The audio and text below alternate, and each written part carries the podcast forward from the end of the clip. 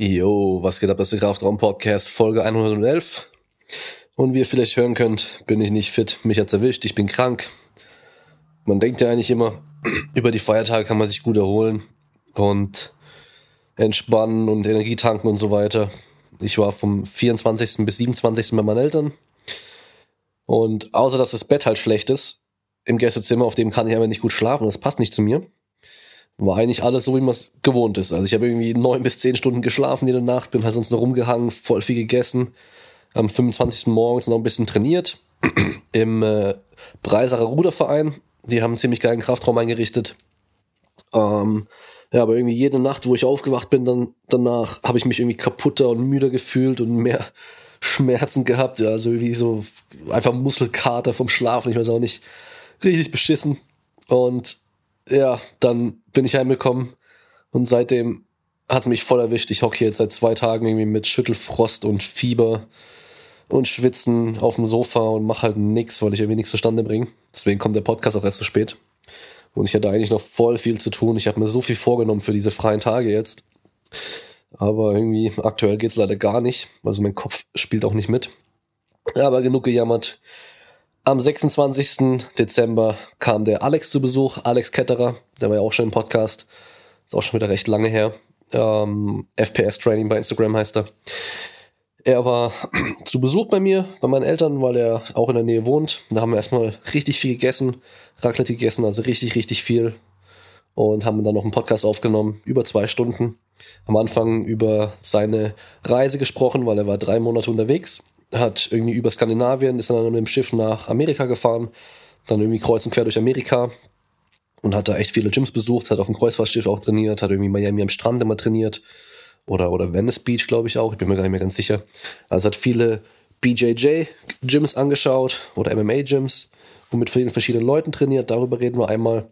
Dann, ähm, dann einmal so die Unterschiede zwischen Amerika und Deutschland generell, was er so gemerkt hat und vielleicht auch nicht so erwartet hatte. Und von da aus gehen wir dann über in Fitnessszene, Training, Ernährung, den ganzen Kram, irgendwie Influencer und was weiß ich was, sein, sein neues äh, Diätprogramm, was er rausbringt.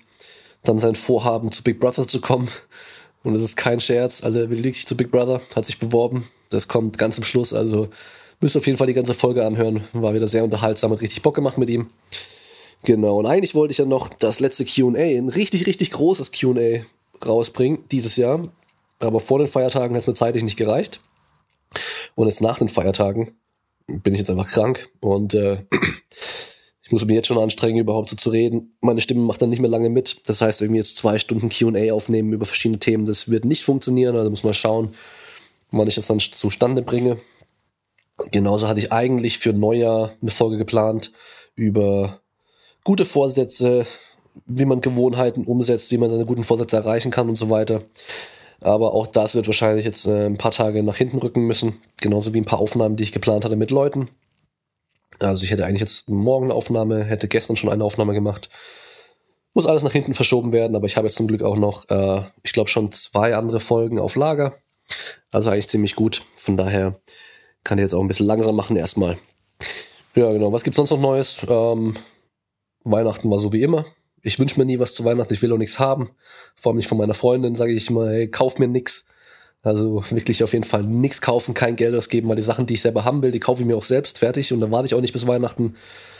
Mein Kleiner hat ein Kickboard bekommen, so, so ein Tretroller mit zwei Rollen vorne, die leuchten und blinken und der heizt jetzt den ganzen Tag damit rum. Ist richtig geil, also der hat richtig Spaß dran. Und für meine Freundin habe ich am 23. habe ich noch geschnitten gehabt. Ich war bis um kurz vor 4 Uhr nachts war ich in der Halle, weil ich so lange gebraucht habe. Die ist schon einen Tag früher gefahren zu meinen Eltern mit dem Kleinen. Habe ich noch eine Videoüberraschung geschnitten und zwar mit allen Aufnahmen. Ich habe über 500 Aufnahmen gesammelt gehabt von der Geburt von meinem Kleinen bis jetzt und habe halt einfach so ein Zeitraffer-Video gemacht mit voll vielen geilen Aufnahmen, schönen Slow Motion, sein erster Geburtstag, alles drum und dran, seine ersten Schritte. Wir haben alles aufgenommen und äh, sie hat, sobald, also es ging auch, es war auch sehr gemein, es ging los mit schwarzer Bildschirm und ich habe, das ist natürlich auch ein bisschen krass vielleicht, aber ich habe im Kreissaal direkt bei der Geburt danach, sobald er draußen war, aufgenommen, also eine Tonaufnahme gemacht von seinen ersten Schreien und damit ging es halt los. Das heißt schwarzer Bildschirm und dann kamen die Schreie und ab da hat sie einfach durchgeheult. Also die, die war so fertig, die hat so geheult wie so ein Schlosshund. Richtig, richtig übel, aber es hat sie mega gefreut und es war auch richtig cool, das Video anzuschauen. Und meine Eltern haben auch beide voll geflennt. Nur ich nicht. Was nicht heißt, dass ich keine Emotionen habe, aber.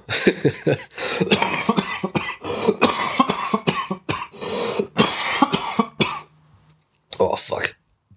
Ja. Was gibt's noch Neues? Ähm, meine Bestellung ist jetzt raus für Matten für meinen Gym, für den Kraftraum. 40 Quadratmeter Gummimatten, 2 Zentimeter dick. Da wird der Boden im Kraftraumbereich komplett ausgelegt. Nur der Bürobereich bleibt äh, so, wie er ist. Blanker Beton und ein bisschen Teppich. Ich überlege jetzt noch, ob ich den Teil so ein bisschen abtrenne, dass ich einfach ein bisschen mehr so eben Büro und Kraftraum abtrenne. ist auch für die Akustik noch ein bisschen besser, weil die große Halle halt doch noch sehr halt. Ähm, dann habe ich noch ein komplettes Rack, ein großes bestellt. Äh, nochmal, ich glaube, 375 Kilo Scheiben und einen ganz großen Latzug, also so eine Studioqualität. Darauf freue ich mich richtig krass, weil einfach Latzug und Ruderzug eine Sache ist, die mir mega gefehlt hat. Genau, und das wird hoffentlich in der ersten bis zweiten Januarwoche kommen. Und sobald dann alles aufgebaut ist, was wahrscheinlich ein bisschen dauern wird, bis die ganzen Matten verlegt sind, ich alles erstmal rübergeschleppt habe, dann alles auf die Matten wieder geschleppt habe, damit den Rest verlegen kann. Das wird eine mega Arbeit, aber wenn alles steht, mache ich dann erstmal eine Rundtour auf YouTube dann vom Gym, wo ich euch alles zeige, was dann komplett drin steht. Genau, so. Ich habe keine Ahnung, ob ich irgendwas vergessen habe, irgendwas noch sagen soll.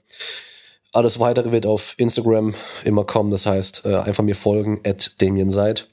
Ah ja, genau, ich habe äh, noch einen S-Barrel-Gutschein. Ihr könnt auch einfach so bei S-Barrel bestellen. Ihr könnt mit dem Code Kraftraum 10% sparen und damit den Kraftraum-Podcast unterstützen. Und ich habe noch einen Gutschein, den ich verlosen werde. Äh, nicht heute, nicht morgen, aber irgendwann die nächsten Tage werde ich den verlosen. Das heißt, folgt mir auf Instagram, darüber wird es laufen. Und dann könnt ihr an der Verlosung teilnehmen. Muss mir noch überlegen, wie ich es genau mache, ob ich irgendwie eine kleine Challenge mache, dass jeder irgendwie ein Video einreichen kann oder ob ich nur äh, irgendwie einen Hashtag mache und man muss eine Story posten mit dem Hashtag und dann ist man dabei oder so. Muss ich mir noch überlegen, worauf ich da Bock habe. Aber gut, das war es erstmal. Ein sehr langes Intro geworden. Ich wünsche euch viel Spaß mit dieser Folge und wir hören uns dann irgendwann wieder, wenn ich wieder fit bin.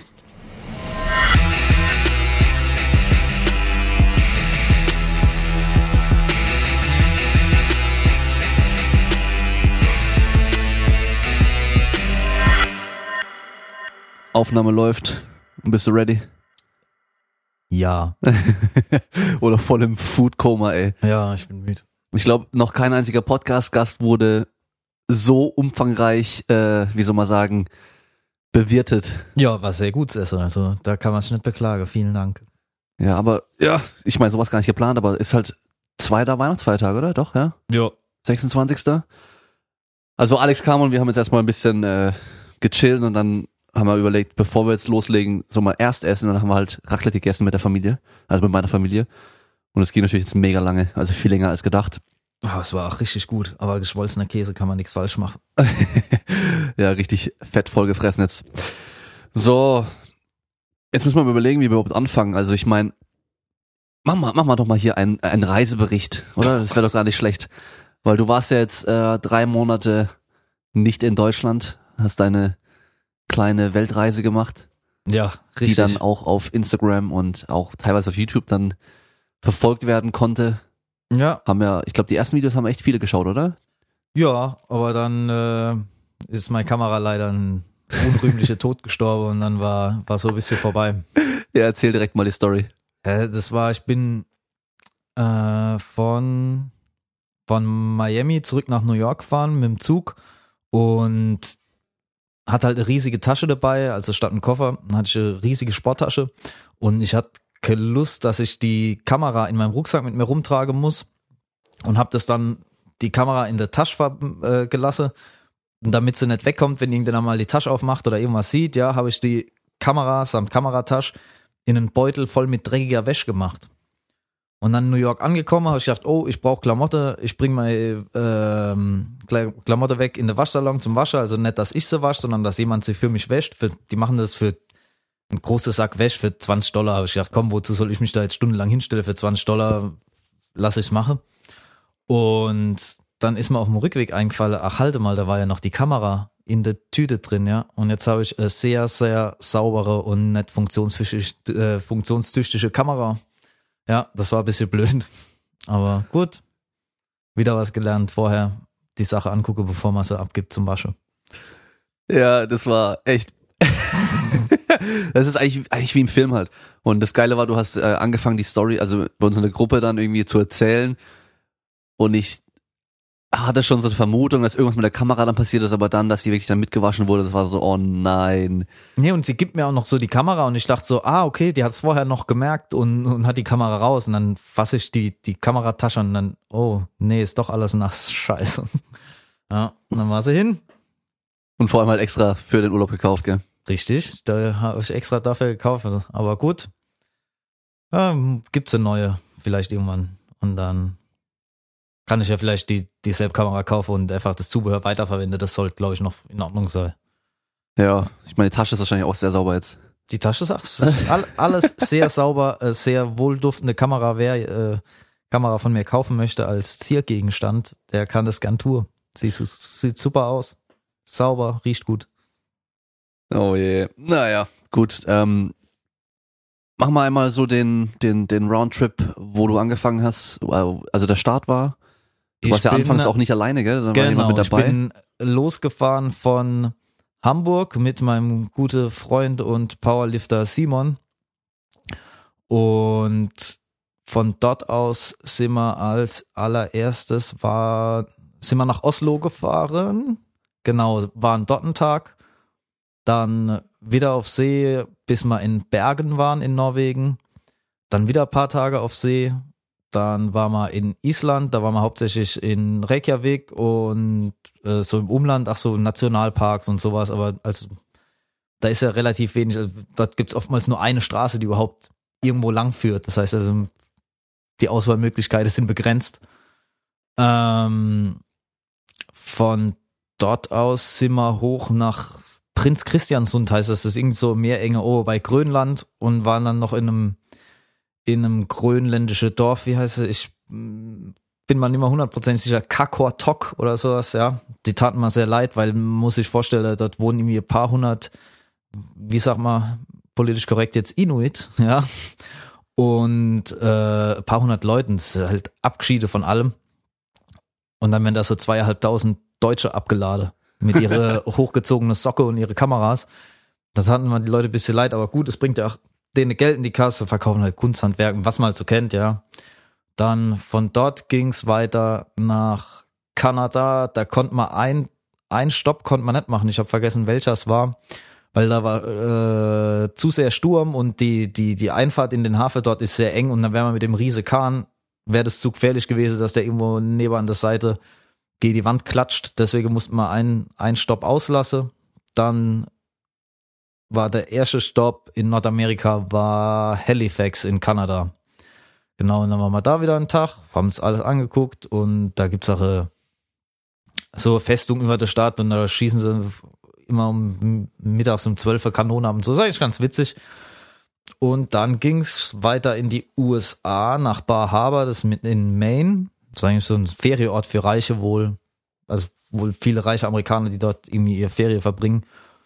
Und so, aber ganz beschauliches Städtchen. Und dann war man in New York angekommen nach 18 Tagen. Genau. Und dann hat mich mein Freund Simon, musste mich leider verlassen und ist dann mit der anderen Leute von New York nach Haus geflogen. Und ich bin dann weitergereist. Ja. Und trainingstechnisch hast du auf dem Schiff trainieren können, oder? Auf dem Schiff haben wir viel trainiert. Das war, das war herrlich auf dem Hinweg. Äh, haben immer zweimal am Tag trainiert fünf, sechs Mal am Tag gegessen. Also das war, das war gut. Wir haben an keiner einzigen Aktivität auf diesem Schiff teilgenommen, weil wir so damit beschäftigt waren, äh, mit Training und Essen, da war kein Platz. Einmal haben wir Shuffleboard gespielt mit so alte Leute. Ach, das war, das war witzig. Aber ansonsten waren wir da gut ausgelastet. Also das Gym war auch in Ordnung. Also es war nicht, man muss auch immer sehen, das Zeug könnte auch rumfliegen, wenn zu starker Wellegang ist. Also oftmals war es auch dann so, wenn wir Sturm hatten, dass die ganze Handeln mit so ähm, mit so Bänder und sowas alles festgemacht werden müssen, weil das Zeug sonst einfach durch die Gegend rollt und fliegt. Also zum Beispiel Langhandeln gab es nicht, es gab Kurzhandeln, Multipresse, äh, Kabelzüge, Maschine jeder Art. Das war's, aber es reicht eigentlich auch. Also, ja. Dein Kollege macht da noch aktiv Powerlifting? Der hat jetzt schon länger an keinem Wettkampf mehr teilgenommen, aber ich bin sicher, er wird in absehbarer Zeit wieder was machen. Das ist immer, immer bei ihm. Natürlich auch jetzt, ist jetzt mit dem Studium gerade fertig geworden, mit dem Master, mit einer Eins im Übrigen. Ich bin sehr stolz. ähm, und dann war es halt immer das Ding, wie es, mit der Uni passt und sowas. Und ich verstehe auch, wenn er irgendwie Masterarbeit schreibt und sowas, dass man dann nicht unbedingt jetzt noch nebenher sich vorbereiten will, wenn es nicht unbedingt sein muss. Also es gibt auch Leute, die machen das, aber ich sehe es auch nicht so wild. Wozu? Weil, ja, lieber dann, wenn man Zeit hat und entspannt ist. Ja. Hat er dann Multipresse Kniebeugen gemacht? Genau, wir haben dann Multipress Ausfallschritte haben wir gemacht und Beinpresse haben wir gemacht und jo. Aber ich habe gehört, die ist nicht funktional. Vor allem nicht für Powerlifter. Die Kniebeuge im der Multipresse. Ja, ja, ja. Ich Weil die, we- weil die bis tief heute- liegende Muskulatur und die Stabilisatoren nicht trainiert werden. Oh Jesus.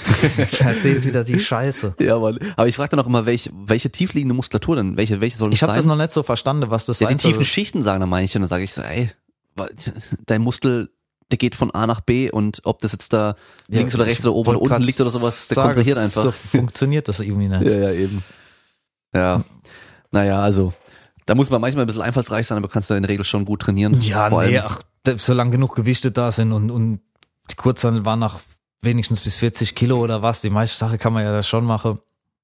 Und wie gesagt, mit einer Multipresse, die man beladen kann, wie man möchte, ist eigentlich schon, damit kann man schon das meiste danach abdecken. Also ja, auf jeden Fall. so auf dem Weg zurück war es, ach so, gab es halt keine Multipresse. Multipresse, wenn keine Langhandel da sind, ist schon äh, sehr gute Ergänzung und es ist sehr sinnvoll, dass man mal irgendwas, irgendwas Langhandelmäßiges machen kann. Hm. Und dann in den USA hast du ja auch trainiert, oder? Ja, da habe ich halt äh, das Krafttraining war, was heißt relativ eingeschränkt, aber ich habe nicht so viel mm, Krafttraining gemacht, normalerweise drei, viermal die Woche. Und der Rest der Zeit ist eigentlich entfallen auf Cardio-Training und, und BJJ. Also das war im, im Hauptfokus. Also es hat auch Spaß gemacht, jetzt in Los Angeles zum Beispiel bei 10th Planet zu trainieren. Das war schon richtig gut. In Miami war das Training sehr gut.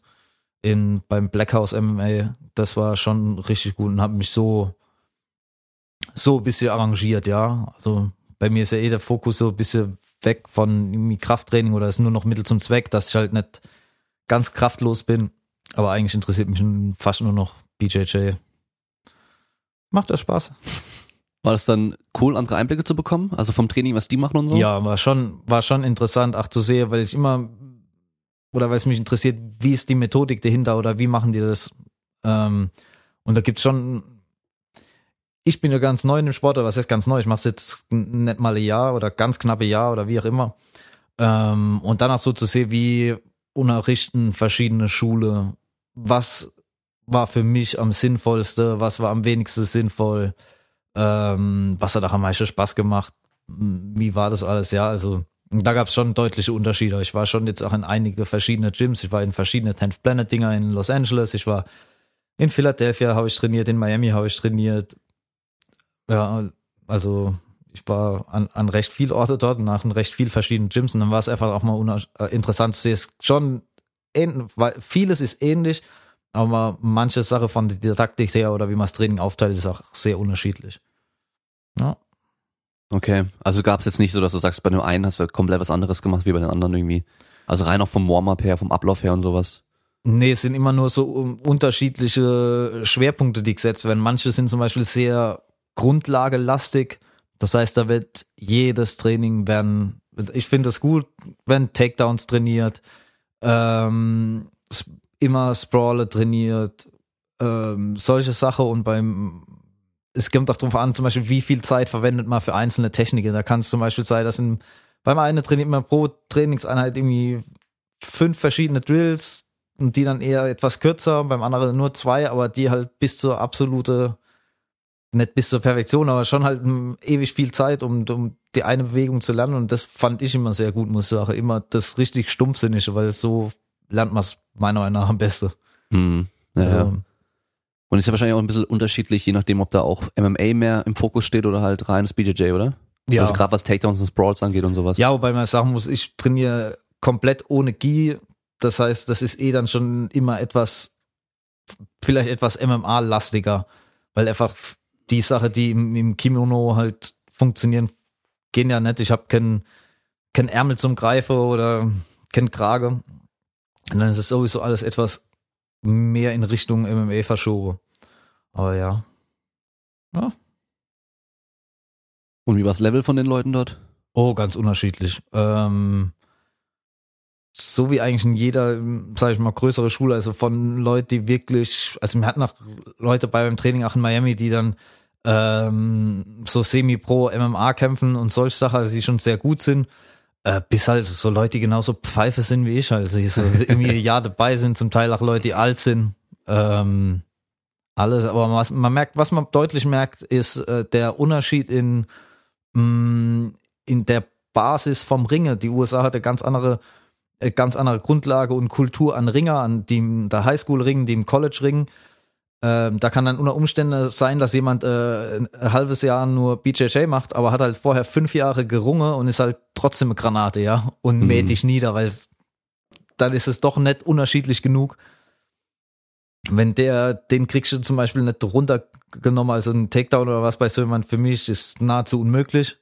Einfach, wenn das jemand jahrelang vorher gemacht hat, von noch jüngerem Alter an, dann ist das halt so drin, er sagt dann, ja, er macht ein halbes Jahr BJJ, aber der Sport ist ähnlich genug, dass es dann, also die Unterschiede sind dann schon eklatant. Ist zwar ein Weißgurt, aber ja, äh, richtig. Halt und, und, das Merkmal, dass halt viele, viele auch dann in Highschool oder College gerungen haben. Mhm. Ja. Ja, krass. Ähm, welche Städte hast du in den USA alles gesehen?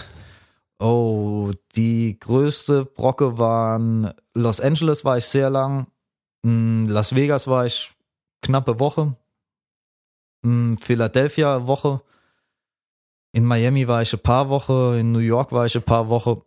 Ja, das war's. Ansonsten habe ich halt so noch so so Tagesausflüge gemacht, so Yosemite Nationalpark, wo ich irgendwie zwei Tage weg war oder so. Das sind halt dann irgendwie vier Stunden oder drei Stunden nördlich von Los Angeles. Aber das waren so, so die Hauptdinge, genau. Miami, LA, New York, Vegas, Philadelphia. Ja. Südstaaten habe ich leider alle verpasst. Das hat zeitlich dann nicht mehr gepasst. Ich hätte jetzt gern noch, gern noch Louisiana gesehen und sowas, aber das werde ich aufs nächste Mal verschieben müssen. Mhm. Wenn es dann nochmal dazu kommt. Naja.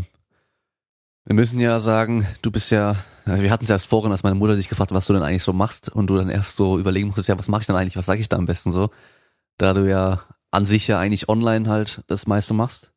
Genau. Hast du ja dann auch dort gearbeitet. Ja, ich habe, also die Arbeit läuft ganz normal für mich immer weiter, weil ich auch gewisse, äh, was heißt, Verpflichtungen habe. Ich äh, arbeite ja zum Beispiel auch für Renaissance Periodization und da habe ich äh, Zeitfenster von 48 Stunden müssen alle E-Mails beantwortet sein. Das heißt, ich kann jetzt nicht sagen, äh, ja, ich mache jetzt eine Woche, strecke ich mal alle vier von mal, das geht halt nicht. Dann musst du halt auch auf dem Kreuzfahrtschiff irgendwie äh, super langsame Internet-Flatrate buche für irgendwie 270 Euro. Ja, das tut dann manchmal schon weh, aber äh, gut muss halt sein. Ähm, aber ja, ich habe die, die komplett Zeit auch, also es hat für mich macht es keinen Unterschied oder es hat vom Arbeitstechnische her hat das jetzt keinen keinen Unterschied gemacht zu, zu daheim. Also ich mache immer dasselbe und habe immer eigentlich dieselbe Verpflichtungen und Kunde und es war zum Teil angenehmer, weil ich mit dasselbe mit der amerikanischen Kunde in derselbe Zeitzone war. Das war dann ausnahmsweise mal war ein bisschen angenehmer. Aber ja, also ein richtiger digitaler Nomade. Oh, hör mal auf mit der Scheiße. ich kann diese, wenn der, der Digital Nomad, wenn ich diese Kacke höre und dann verdienen sie da irgendwie ein Apfel und ein Ei und, und, und wohnen dann in irgendwelche Absteige in dritte Weltländer und ach nee. Nee, das ist nichts für mich. Ich hab's gern, gern schön. Wir haben ja auch die ganze Zeit gemeint in der Gruppe bei uns, dass, dass du mal so richtig so einen auf Influencer machen sollst mit hier Vegas und äh, Los Angeles und ich, ich lieg hier am Pool. Ich kann das nicht. Ich kann das nicht. Ich kann dieses, äh, ich kann nicht cool sein. Ich bin notorisch uncool und ich käme mal vor wie der letzte Depp. Das ist es ja. Da geht man durch Los Angeles und dann sieht man überall an, an, an schöne Ecke, ob das jetzt irgendwie Santa Monica Pier ist oder was weiß ich. Das ist voll mit den de Influencer-Leuten. Dann, dann stehen sie da eine halbe Stunde rum für ein scheiß Bild und ich denke mir, Mensch, da ist, äh, ist es Meer, wunderschönes Wetter und ihr macht eine halbe Stunde rum für den, für den Scheiß da. In Miami selber, da haben sie den ganzen Tag haben sie den, ähm, wie nennt man das so, wo, wo diese, dieser Rettungsschwimmer drin ist, in so einem, in so einem Holzhütte-Ding, so was Ja, ganz ja. schick aussieht. Das haben sie den ganzen Tag belagert. Irgendwann hat es dem Rettungsschwimmer gereicht und hat ein riesiges Schild aufgestellt. Ja, hier in dem irgendwie drei Meter Radius um das Ding. Bitte halten Sie sich da nicht auf, keine Fotos machen, nix, weil den ganzen Tag standen die Leute und haben diese Fotos gemacht. Ich- Baywatch. ja, ich, ich kann das nicht, ich käme mir da so dumm vor. Und ich sage, wenn ich dann immer sehe, die, die, die Leute auf Instagram, da fahren sie einmal im Jahr nach Ur in Urlaub, sind sie dann irgendwie nach Miami gefahren, dann machen sie 5000 Fotos in ihre komische Plastik-Leggings und dann wird jede Woche wird wieder ein Bild gepostet aus Miami, ja, und dann denkst du, ah, ich finde das alles so müßig und also für mich ist es nichts, der, der Coolness-Faktor geht mal leider ab. Ich kann, bei mir gibt's nur uncoole, uncoole Urlaubsfotos. So richtig als, richtig als, als so dummer Deutscher, so mit einem Sonnebrand, Sonnebrand, eine Geheimratsecke und irgendwie, äh, oder zu viel äh, Sonnecreme, weißt du, dass man so weiße Nase hat, so, Ja. halt so richtig auf dumm, so. Das gibt's bei mir, aber nicht dieses, wie gesagt, ich käme mir da einfach blöd vor. Die Leute standen da den ganzen Tag rum. Da haben manche hatten dann noch so richtige, ich weiß gar nicht, wie was nennen, Reflektore, Ja, ja, ja. ums Licht halt so und ja. äh, nee, ich habe auch Werbeshooting, alles mögliche gesehen. Ja. Ja, bei sowas bin ich aber auch schlecht, muss ich sagen. Also irgendwie jedes Mal, wenn ich irgendwo bin und dann irgendwie, dann ist ja Pascal und Paul und alle möglichen anderen Leute trifft man da so, weißt du, so, dann, eigentlich müsste man da Fotos machen, weißt du, so zum Story teilen und, und Post machen und keine Ahnung was und ich vergesse es halt jedes Mal. Ich hatte auch das, das Problem, dass ich es äh, noch einfach unhöflich finde. Zum Beispiel Mhm. war ich in äh, da in Philadelphia bei dem Renaissance Periodization Ding. So. Und ich denke, es ist nicht übertrieben zu sagen, dass wenn dass zum Beispiel so Leute wie der Israel oder wie auch immer der Jared Feather oder hier und da gewisse Bekanntheit genießen oder dass man dass, dass ich verstehe, warum es sinnvoll wäre, sich mit denen Leuten Blicke zu lassen. Ja. Oder warum das gut wäre, mich auf Fotos zu zeigen mit den Leuten. Ich weiß nicht, wir waren abends rum, die ganze Zeit rumgeguckt und sind essen gegangen, haben gemacht, getan, ja, das sind halt meine Freunde, ja, mit denen ich da abhänge. Aber ich finde es dann so unhöflich, wenn ich die ganze Zeit denen die Kamera in die Fresse halte. Da, ich, ich sitze mit meinen Freunden, soll ich jetzt euch die ganze Zeit nerven? Ja, jetzt müssen wir noch ein Foto machen und noch ein Foto. Und noch, so, ich sitze dann da mit meinen Freunden und genieße es. Wir haben irgendwie ein paar, paar schöne Abende und erzählen dummes Zeug, ja, aber dann möchte ich nicht immer noch ich finde einfach unhöflich. So, Ich- wenn jetzt nach ein Freund von mir ständig komme und möchte ständig Fotos von mir machen, würde ich sagen, sag mal, so, benimm dich mal normal. und das ist vielleicht manchmal etwas schlecht. Vielleicht bin ich dann auch schlechter drin zu präsentiere, was ich doch Cooles gemacht habe. Aber ich, ich mag das einfach nicht, die Leute ständig mit irgendwelchen Fotos zu nerven. Ja, dann bist du auch nicht im Moment irgendwie. Das ist so, alles durch eine Kamera zu sehen, das ist auch immer so ein bisschen. Ja, ich vergesse es auch immer. Dann, Ja. dann habe ich mein Handy in der Tasche und dann abends, ah, hätte ich eigentlich ein Foto machen sollen vielleicht, aber ach, scheiß drauf, so, nee. Wir, wir sitzen gerade so gemütlich zusammen. Ich möchte jetzt auch nicht. Ja. Ich habe jetzt ähm, gerade erst einen Post gesehen von der Esther Lynn, heißt die. Ich weiß nicht, ob du die kennst, eine Fotografin, Nie gehört. die ähm, seit vielen Jahren MMA fotografiert. Also UFC, Bellator und die ganzen Geschichten, also eigentlich generell Kampfsport eigentlich. Und die hat mit die geilsten Bilder gemacht. Also so die viele der bekannten Bilder, die es so gibt, da wo Anderson Silva, äh, zum Beispiel Vito Belfort gerade direkt ins Gesicht kickt. Mhm. Das Bild, was man da kennt, oder dann, äh, wo Rory McDonald und ähm, Robbie Lawler sich gegenüberstehen, so voll blutig in der Ende der vierten Runde da. Also so viele der bekannten Bilder, die hat sie gemacht. Und äh, da hat einer irgendwie im Kommentar drunter geschrieben, so, ja, echt eigentlich voll krass, bei wie viel, wie viel krasse Kämpfe die eigentlich gesehen hat. Und ich denke mir so, nee, eigentlich nicht. Also, weil die sieht die Kämpfe dann gar nicht wirklich. Die sieht halt durch den Kamerasucher durch. Ja, meinst du, die Ist zwar dann dort. Ja, auf jeden Fall. Also das weiß ich noch vom Tricken damals, da habe ich ja, haben wir ja auch immer gefilmt beim Tricken, wenn wir auf Events waren und sowas. Gegenseitig immer halt, ja, film mal, ich mach schnell was und dann filmst du wieder und so weiter. Und du hast es nie so richtig wahrgenommen, wie wenn du es halt einfach direkt live anschaust. Durch einen Kamerasucher ist schon was anderes auf Das jeden war Fall. das, was mich so gestört hat, muss ich sagen, im Museum. Dort war ich in dem MoMA. Ich hab's nicht verstanden. Also wenn jemand von euch weiß, warum er in einem Museum äh, Gemälde fotografiert mit einem scheiß Fotohandy, wo ich sage, das ist ja nicht mal farbgetreu oder irgendwas, da kriege ich viel bessere Bilder aus dem Internet. Ja, ja. Oder ich besorge mir irgendeinen Kunstdruck oder so und die Leute stehen alle da wie die Affe und machen ständig Fotos von der Bilder. Also ich, falls jemand von euch das weiß, kann er mir gerne schreiben, was das Ganze soll. Ich habe gedacht, ihr seid bescheuert. weil ich mir da die Bilder ansehe und jeder Aff steht davor und knipst und macht und tut. Und ich denke nur, nee. Ich habe ein Video auf YouTube gesehen, wo einer ähm, gefaked hat vor seinen ganzen Freunden, dass er eine Woche irgendwie im Urlaub war in so einer krassen Stadt oder sowas und hat nur Bilder aus dem Internet genommen, sich da reingefotoshoppt und so weiter. Und das hat er dann mit auf Instagram wieder geteilt und so, alles mögliche gemacht, also alles gefaked halt. Leute haben es alle geglaubt, weißt du? Also weil im Endeffekt musst du nur ein Bild zeigen, hier war ich gerade so, weißt du? Ja, aber das wäre doch definitiv auch billiger, Ja. als in Urlaub zu fahren. Auf jeden Fall. Holst Ja. den Greenscreen und gut ist. Das ist dann schon gut, wenn man auch sieht, wenn dann so, weißt du, ah, wir müssen kurz noch warten, der Penner geht noch, muss noch aus dem Bild und so, weißt du, so, damit Ja. alle, alles schön schick aussieht. Und dann, naja. Ähm, du hast uns ja immer schön die äh, Allmann-Geschichten erzählt äh, auf, dem, auf dem Schiff und so.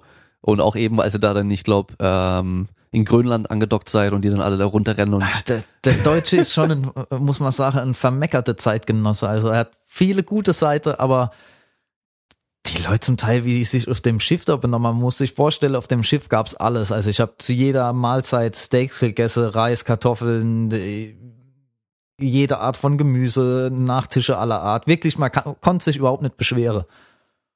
Und dann äh, zum Beispiel ist eine Frau komplett durchgedreht, weil es keine Leinsame auf dem Schiff gab. Weißt du, das, das, Ding war voll bis unter das Dach mit gutem Essen. Ja, aber die Leinsame gab's. Und dann hat sie extra irgendwie so ein Küche, so Küchehilfe oder der Küchenchef oder was dann rangeholt und saß dann irgendwie eine Dreiviertelstunde mit dem am Tisch und hat dann diskutiert, dass das doch nicht sein kann, dass es keine Leinsame gibt, ja. Und, und so, also die Leute, ich hab's dann nicht so verstanden, die Leute sind da im Urlaub und man hat ja auf dem Schiff keine Hetze. So, da passiert ja auch nicht besonders viel.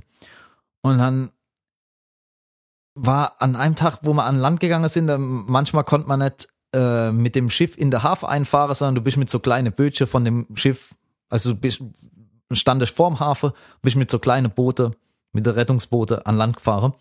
Und einmal hat sich das um 20 Minuten verspätet, das Ablege mit dem Rettungsboot. Und dann meint, ach, ah, jetzt, jetzt ist mein ganzer Tag verdorben. Also, da soll schon jemand gefeuert werden. Und ich denke noch so, sag mal, du bist im Urlaub und dir wird alles an der Arsch getragen. Ich meine, auf dem Schiff musst du nichts machen, gar nichts. Und so, alles wunderbar. Und in wenigen 20 Minuten ist der Tag verdorben. Also das ist schon, Deutsche haben sehr viele, sehr gute Seiten, aber manchmal könnten sie etwas entspannter sein. Das wäre, wäre ganz nett. Aber waren auf dem Schiff nur Deutsche? Auf dem Schiff, auf dem Hinweg waren nur Deutsche. Auf dem Rückweg bin ich mit einem, ich meine, dass es eine britische Gesellschaft war, gefahren. Da waren so 80 Prozent waren Brite und Amerikaner. Ein paar Deutsche waren auch da. Aber War das dann anders? Ja, das Essen war schlechter.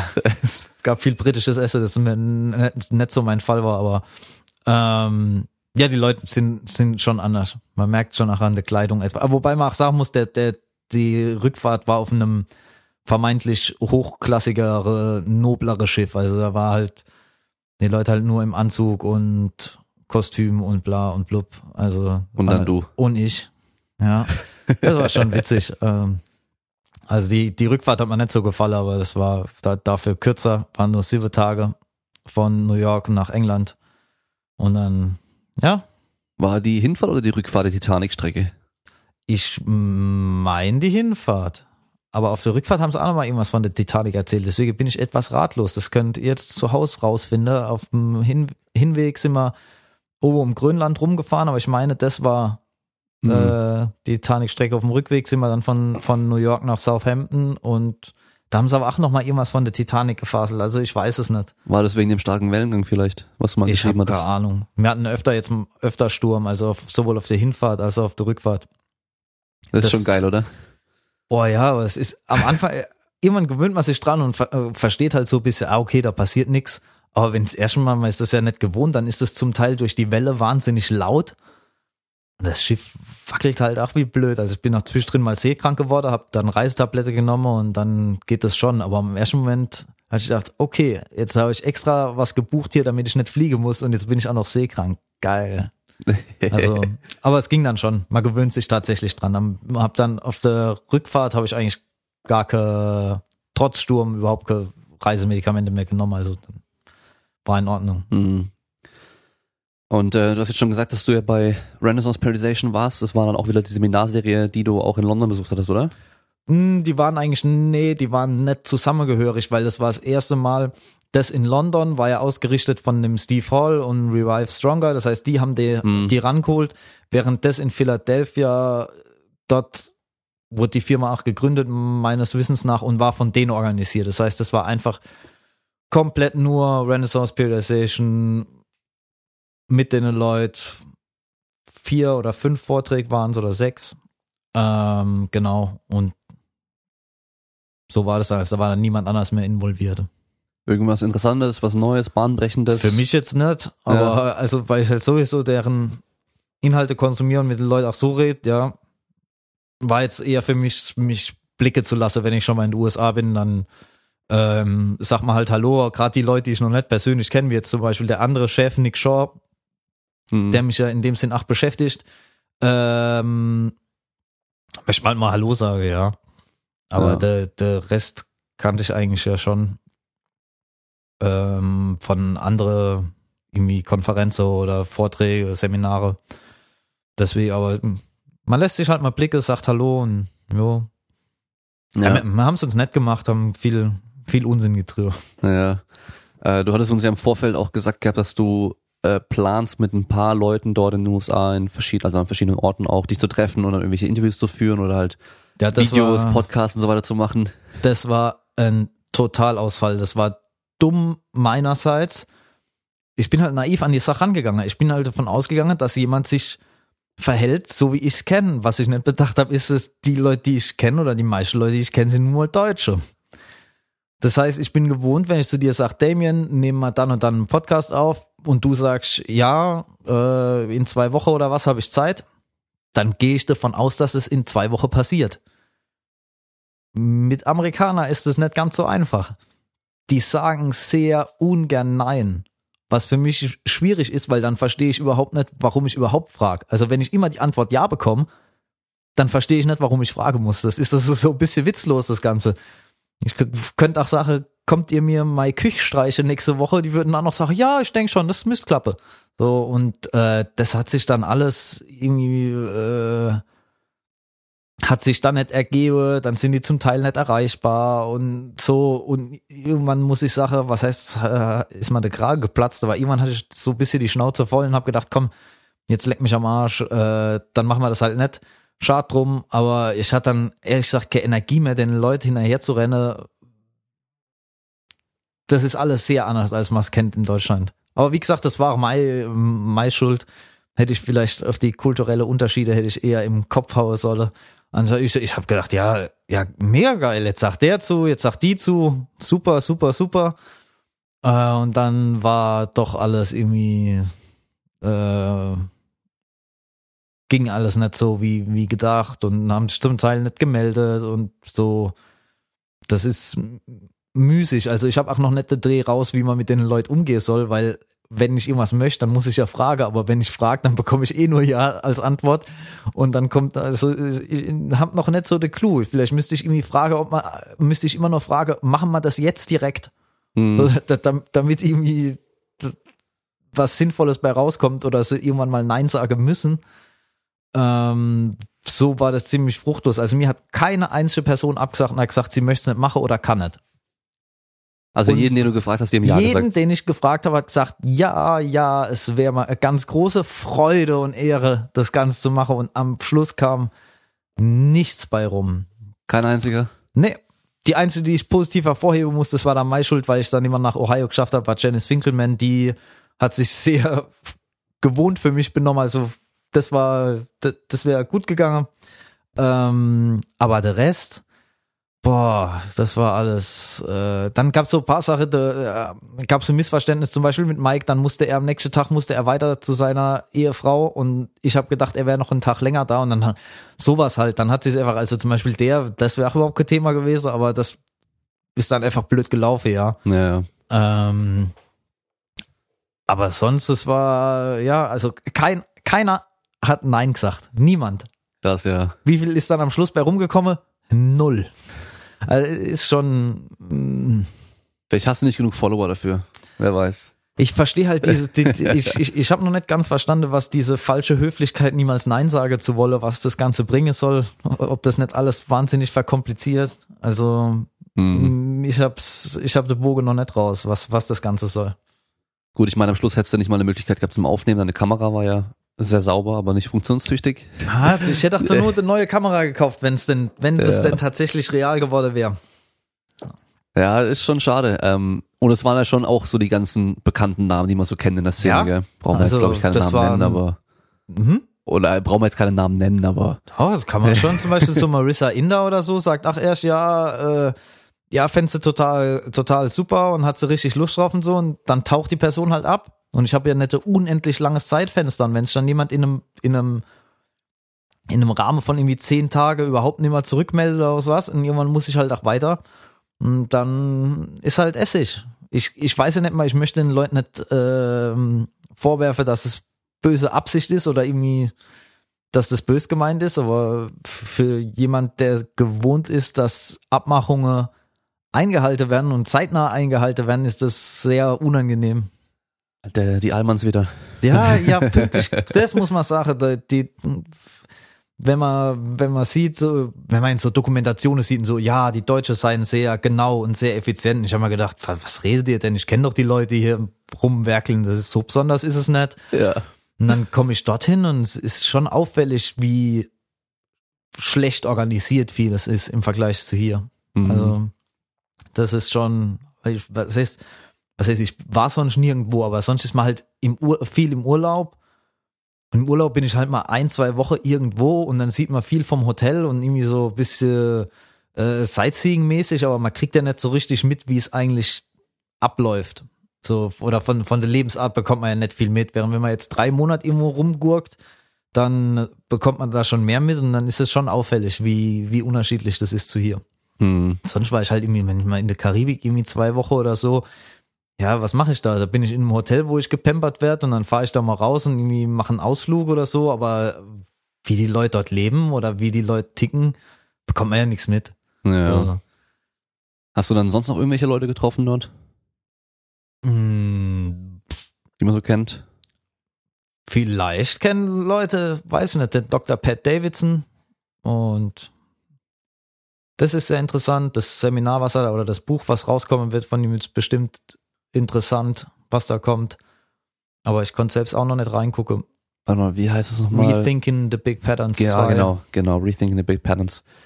Ja, der ähm, bringt auf Social Media aktuell immer wieder so ein paar so, so Trigger irgendwie für viele Leute, dass er halt irgendwie sagt, so wer heute nach das und das und das denkt, der ist echt bescheuert oder so, weißt du, so, weil Ja, aber ich, ich, ich liebe die Jungs, war halt auch viel dort trainiere in dem Hype Gym in, äh, am Union Square.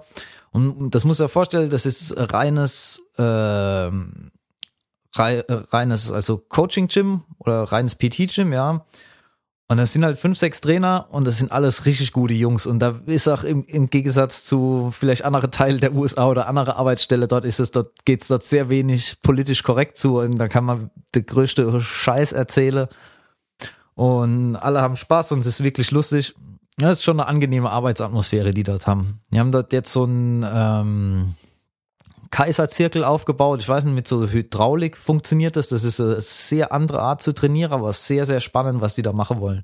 Also die arbeiten auch direkt mit der Firma Kaiser zusammen und entwickeln da neue Methode, um Leistung zu messen und die anzuzeigen und das vergleichbar zu machen. Also das große Ziel dahinter ist, dass man sagt, man hat ein, eine Art Kraftzirkel mit Maschine und nach einer Multipresse und das spuckt einem dann Leistungswerte aus, die vergleichbar sind, auch mit anderen Studiomitgliedern. Das heißt, man kann sich da noch Messe und so. Also die Ideen, sind, die die da haben, sind schon richtig gut. Muss mal sehen, wann das alles fertig wird. hm. Ähm, ansonsten habe ich noch irgendjemand getroffen. Ich glaube nicht. warst du da bei Dr. Pat Davidson dann nur einen Tag zum Trainieren oder? Nee, ich war da, weiß gar nicht, ein paar Mal. Äh, nee, also ein paar Mal zum Training. Dann war mal halt ständig natürlich Esse auf irgendwelche Feiern unterwegs. So, ja, also Und beim Seminar warst du auch? Nee, beim Seminar war ich nicht. Äh, doch, beim Seminar war ich einmal auf dem, die haben immer, äh, ich glaube, mittwochs, die sogenannte Power Hour. Das ist noch so ein Seminar, das die jeden Mittwoch machen in dem Gym. Äh, Das ist das äh, Patreon-exklusive Ding, gell? Mm, Ja, ich. ja, irgendwie Ja. so. So muss das sein. Da war ich auf, mein, auf dem Hinweg. War also, das gut? Äh, ja, also das war schon, war schon, war schon gut. Also der, der Pat Davidson weiß auch, wovon er spricht und ist auch so ein unterhaltsamer Typ. Das kann ich schon, schon empfehlen. Okay. Also Ich habe mir nämlich auch schon überlegt, ob ich da mal die, ich glaube, 15 Dollar im Monat blech mal für ja, das das Patreon. glaube ich, werde ich auch demnächst machen müssen, weil es wirklich, ja, da landet es auch beim, beim Richtigen so, sozusagen.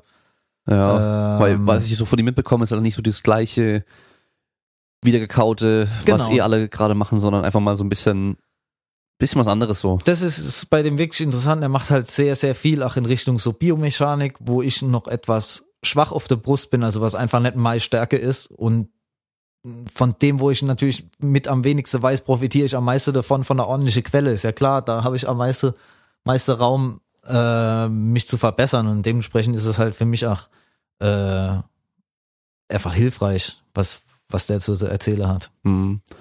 Du hast ja sogar davor mal nach seinem Plan trainiert, gell? Nach, nach diesem Mass 2. Ja.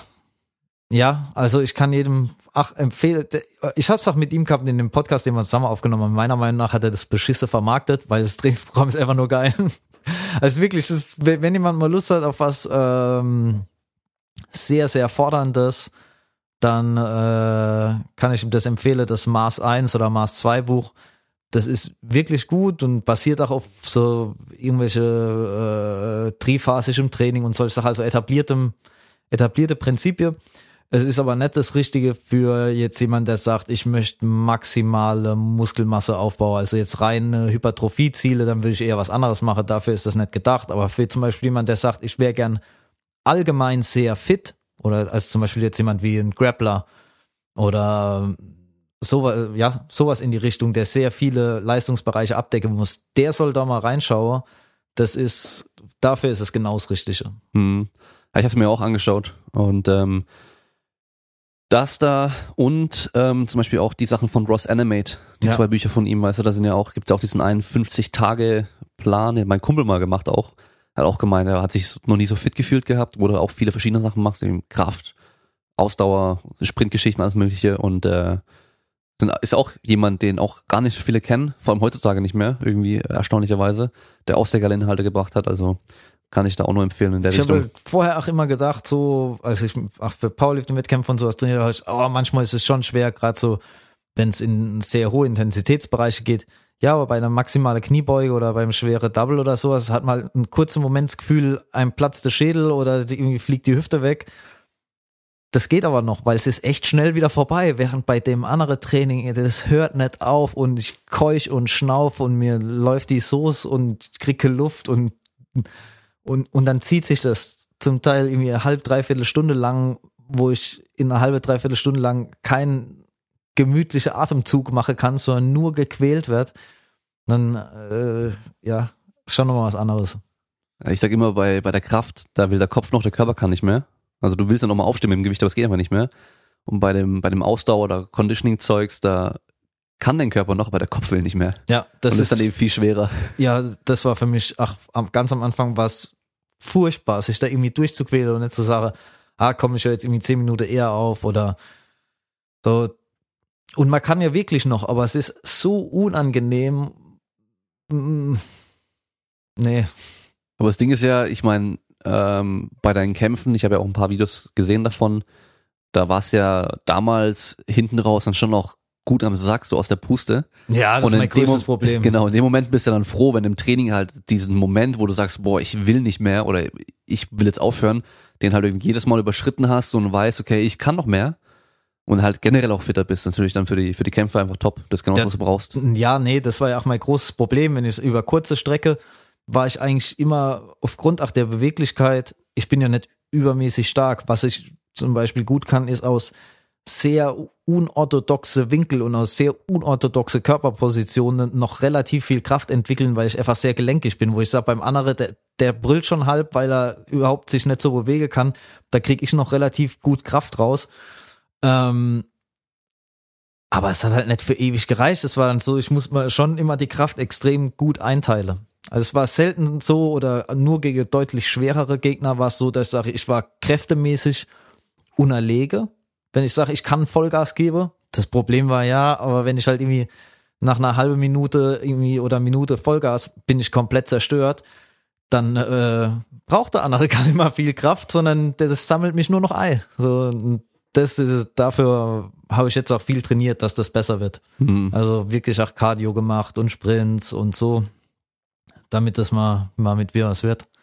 Naja. Du hast ja dann ähm, hinten raus dein Training auch immer gefilmt gehabt und äh, jeden Tag ein Update gemacht für deine Vorbereitung, weil du jetzt, äh, ich glaube Anfang Mitte Januar hast du ja einen Wettkampf wieder, gell? Ja, am 11. Januar in Berlin. Genau, und hast jetzt auch einen neuen Coach mittlerweile. Ich habe einen neuen Coach, beziehungsweise einen neuen Coach für die, für die, sag ich mal, die physische, der physische Part der Kämpferei, ja, Will Starks. Äh, selber MMA-Kämpfer war da auch in Amateurverbände, Weltmeister und hier und da, aber beim Kampfsport ist es ja immer so gesagt, da ist äh, jeder und sein Onkel Weltmeister, aber er ist tatsächlich in Anführungszeichen relativ wichtiger Verband Weltmeister und soll jetzt auch ins Profilager wechseln, also auch zu Bellator, was jetzt zwar nicht, noch nicht die UFC ist, aber Bellator, wer Kampfsport verfolgt, dem wird es ein Begriff sein. Also das ist jetzt Lutscher, ja, und arbeitet bei, mit mir bei Renaissance. Also das war eine ganz interessante Geschichte. Er hat am Anfang, als er so ähm, vor ein paar Jahren so mit Coaching und so Sache begonnen hat, und man muss sagen, das ist ein sehr, sehr intelligenter Kerl. Und dann hat er mit anderen Kämpfer geredet und wollte mit denen so übers Training reden. Und hat gemeint, ganz oft sind die, haben sie gesagt, sie können jetzt da nicht drüber reden oder sind einfach weggegangen. Und er hat immer gedacht, Alter, ich erzähl, muss anscheinend nur Scheiße von mir geben. Die Leute, die wollen überhaupt nicht mit mir reden, die haben überhaupt keinen Bock auf mich, die gehen einfach. Dann gemeint, irgendwann hat er rausgekriegt, dass viele von den Athleten hatten von ihrem eigenen Training einfach gar keine Ahnung. Die sind einfach, oh nee, das ist jetzt unangenehm und sind weggegangen. Das war interessant. Er hat immer gedacht, er erzählt Scheiße. Dabei waren die andere Leute hatten einfach null Ahnung, was eigentlich passiert. Und das war ganz witzig, ja. Und er übernimmt mein Training, wird es auch noch die nächsten Monate übernehmen. Mein BJJ-Coach bleibt immer noch äh, Gottkaiser des Grappling, Andrei Kuznetsov. Ähm, das wird sich auch hoffentlich nie ändern. Ähm, Genau, und dann, jetzt, das Problem war, ich habe jetzt diese Videos gemacht gehabt und ab morgen, ich verspreche hoch und heilig, nehme ich auch wieder Videos auf, aber ich bin ziemlich, ziemlich krank geworden. Also ich lag vor ein paar Tagen noch mit 40 Fieber im Bett. Und was hätte ich filmen sollen? Hallo, ich habe so Gliederschmerzen, dass ich mir wünsche, dass irgendwie mein Haus zusammenstürzt. Ich habe die ganze Tag nichts gegessen. Ins Bad gehe, fordert man schon viel ab. So. Also da gab es auch nichts zu sehen. Und das ist aber jetzt natürlich auch blöd wieder für die Vorbereitung, aber der Monat drauf ist ein Turnier in Belgien. Das Problem ist nur, dass Berlin ist, äh, stellt so zur Sache der letzte Wettkampf für mich da in der Anfängerklasse. Danach, es gibt so ein paar Knalltüte, die sich immer in der niedrigere Klasse anmelden, aber so bin ich natürlich nicht. ähm, bedeutet aber für mich, in Belgien werde ich sozusagen als die schlechteste und unerfahrenste Person in der höhere Klasse starten. Das heißt, ich kann in Belgien damit rechnen, dass ich ordentlich aufs Maul kriege. Also deswegen eigentlich Berlin meine letzte, was heißt die letzte Chance, aber nochmal die Möglichkeit, irgendwie vielleicht nochmal eine Goldmedaille heimzubringen. Von der Turnierserie habe ich schon Silber und habe ich schon Bronze. Und ich hätte schon gern nochmal noch mal Gold gehabt, weil ehrlich gesagt in Belgien ist nicht damit zu rechnen für mich, dass ich da aufs Treppchen kann ich kommen, aber gewinne ist schwierig. Was ist denn das für ein Mindset, Alter? Oh, jo, die- diese ganzen Leute, diese Mindset, die machen ja ach alle nix. Die sehe ich immer nur am Palavern, die sehe ich aber nie auf dem Wettkampf. Das ist immer, immer, immer so, naja. Das ist klassischer Nocebo-Effekt, der hier jetzt eintreten wird. Oh, Du ja. kannst gar nicht gewinnen. Sollte man nochmal drüber reden, über alle Biases, die es gibt und bla bla bla. Ja, Leute ja. täten mal besser daran, mehr zu trainieren und weniger Scheißdreck zu erzählen. ja, ja, gut, aber dann geht morgen ein Training wieder los. dann geht, für mich geht morgen Training noch nicht los, aber zumindest äh, ich werde dem Training beiwohnen. Ähm, ich bin noch zu verschleimt und noch huste und bla, aber ähm, es reicht beim Jiu-Jitsu oftmals schon in dem Sinn, wie soll ich sagen, dass man im Kopf dabei ist. Naja. Dass man Dinge nachvollzieht, dass man aufmerksam ist, dass man einfach nicht komplett rauskommt. Ähm, das versuche ich auch in dem, der Form noch mit Videomaterial. Ich meine, äh, mein Trainer André ist, besitzt wahrscheinlich die größte Bibliothek auf der Seite der Weltkugel an äh, Jiu-Jitsu-Videos. Und da versuche ich halt auch so viel zu schauen, wie es halt irgendwie geht, um um mich da noch zu verbessern, wenn ich schon auf der Matte sein kann. Also natürlich ist das kein Ersatz für tatsächliches Training, aber besser als nichts. Geht da ja auch sehr gut, weil es ja sehr technisch und taktisch. Das daher- ist auch, das, das ja. habe ich vollkommen unterschätzt. Das ist der komplizierteste Sport, den ich je gesehen habe. Hätte ich das am Anfang gewusst, hätte ich glaube ich gar nicht angefangen. Das ist, also man kommt sich echt, dämlich vor. Wenn ich vergleiche früher oder so mit dem Kickboxen, ja, äh, ein Hake, äh, gerade, äh, also es ist so, so unendlich viel Möglichkeiten gibt's dann. Da kommt es eher irgendwie vielleicht auf Timing an und auf Distanz und sowas. Aber es gibt jetzt hunderte an Techniken. Denn beim Mhm. Jiu-Jitsu ist das eine endlose Scheiße. Das hört einfach nicht auf. Also, und es ist oftmals so, der gewinnt, der sozusagen mehr weiß. Hm. Ähm, Oftmals dann so, wenn jemand macht was, was ich noch nie gesehen habe, und dann damit erwischt er mich. Und wenn ich es dann weiß, dann könnte ich es auch verteidigen. Aber es ist zum Beispiel was, was ich einfach nicht auf dem Schirm hatte. Er sägt mich ab und ich denke, huch, was war das? So, und also man kann da Jahre und Jahrzehnte in den Sport versenken, wenn man denn möchte. Da ist es ja dann bestimmt gut, wenn du rumreist und andere Gyms mal siehst, mit anderen Leuten trainierst, auch viele Wettkämpfe machst, weil du einfach neue Sachen auch siehst, oder? Das war schon, das ist schon eine wirklich gute Sache, weil ich habe, wir sind ein sehr kleines Team, ja, und ähm, man muss bis auf einen noch, aber das sind sehr junge und sehr talentierte Kerl, mit dem darf ich mich leider nicht vergleichen. Aber ich bin so sehr der Schlechteste dort. Und so sieht dann auch die Sparingsrunde aus. Die meiste Zeit werde ich einfach weggebombt, ja, ohne, ohne große Chance. Und dann ist es angenehm, wenn man dann mal an, in andere Gyms kommt und ich sage, ich kann mit Leuten äh, Sparring machen, die auf meiner Erfahrungsstufe sind, ja, und dann sieht's oftmals zu meiner Freude doch gar nicht schlecht für mich aus und sieht's ganz gut aus. Das ist dann manchmal balsam für die Seele, nachdem man wieder wochenlang äh, daheim malträtiert wurde, ja, von bessere Leute. Das ist dann manchmal ganz angenehm. Das war schön zum Beispiel, als ich in London war. Da habe ich äh, sehr, sehr viele Sparingsrunde gewonnen und da habe ich gedacht, huch, ja, war doch nicht alles für die Katz, aber die daheim sind einfach zu weit vor mir. Und das war dann schon, tut dann manchmal auch ganz gut. Ja, aber wie ist es doch, dieses Spruch, dieser Spruch mit dem kleinen Fisch im großen Teich oder eben der große Fisch im kleinen Teich und so.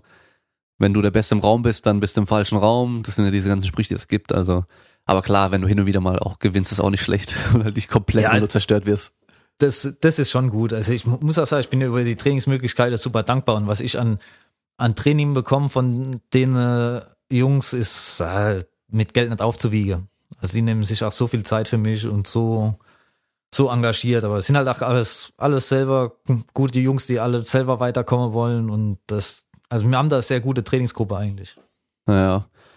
Ich glaube, was viele auch mal unterschätzen, also klar, wenn du selber irgendwie nicht so gut bist, mit sehr guten Leuten trainierst, profitierst du stark davon.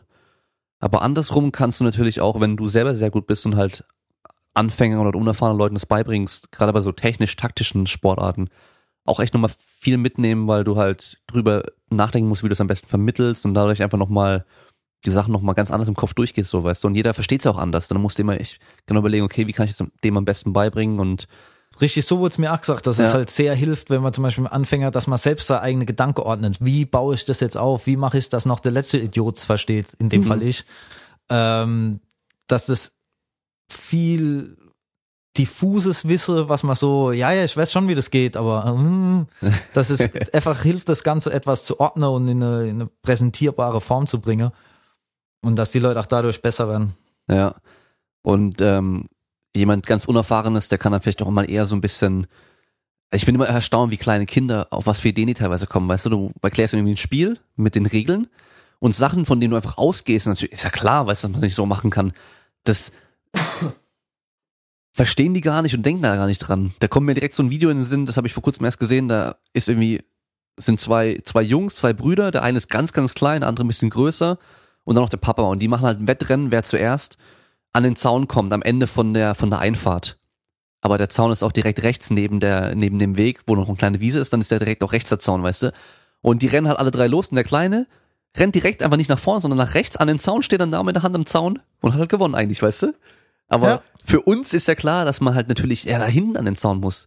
Weißt du, wie ich meine? Und das glaube ich als Anfänger, also wenn du halt jemand hast mit Erfahrung oder bist mit Erfahrung und einen Anfänger vor dir hast, der denkt dann an Sachen, an die denken wir schon längst gar nicht mehr, wenn man da halt wirklich Ja, Ahnung so, hat. so ist es bei mir. Ich mache auch dann der größte Unsinn und dann, ach nee, so war das aber nicht gemeint, ja, weil ich halt, ich weiß es halt nicht besser, ja. Ja, Aber gut. das kenne ich halt dann immer, weiß von den Fragen, die noch von Leuten kommen. Wenn du da irgendwie jemand hast für eine Einweisung beim ersten Mal Training oder jemand im Coaching neu dabei ist, dann schreibst du irgendwie eine Übung auf und dann gehst du ja davon aus, ja, die wissen ja, was gemeint ist damit, so bei so einfachen Übungen. Und dann lasse ich mir aber aus dem Grund auch immer Videos schicken von den ersten Einheiten von allen Übungen.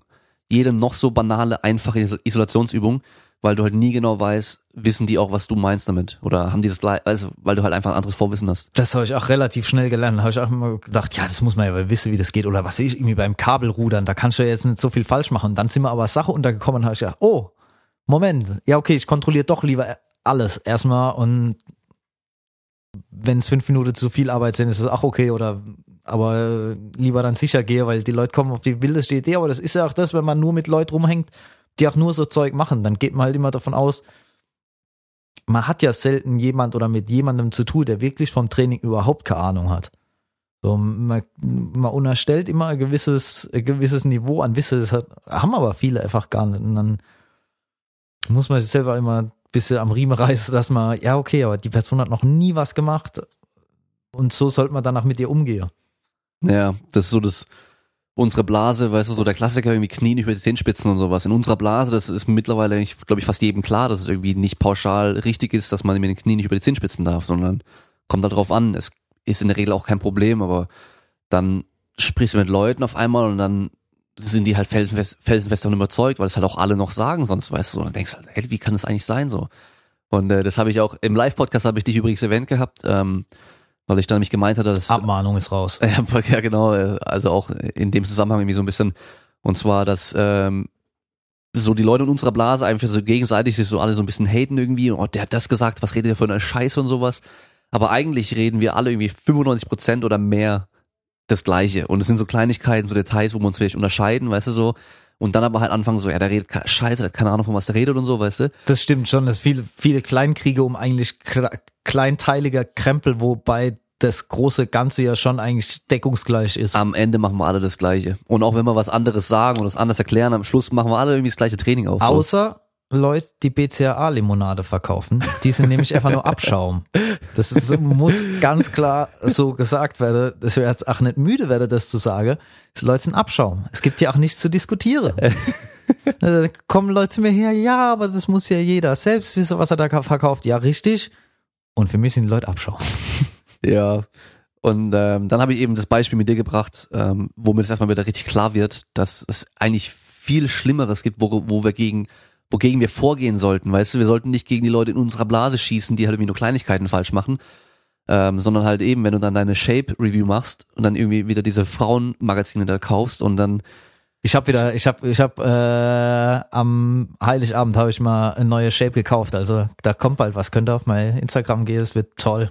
Ja, genau. Dann sehe ich bei dir auf Instagram, was du dann für Ausschnitte da zeigst, was da drin steht, was halt teilweise einfach sowas von kleppt, komplett gestört, bescheuert ist, so richtig hirnrissig, wo ich mich frage, so wie, wer kommt auf die Idee, sowas zu schreiben? Woher kommt dieses Wissen überhaupt und äh, haben die überhaupt irgendwann mal was nachgeprüft, weißt du, überhaupt irgendwas hinterfragt? Und das sind aber irgendwelche Leute, die denken so, ja, wir schreiben jetzt mal bis zur Kniebeugen und ähm, schreiben irgendwas einfach. Und Nee, aber man, man, ja, man muss auch sehen, wie oftmals diese Inhalte in den Hefte zustande kommen. Ich habe ja auch mal so eine Kleinigkeit gemacht für, für die Men's Health.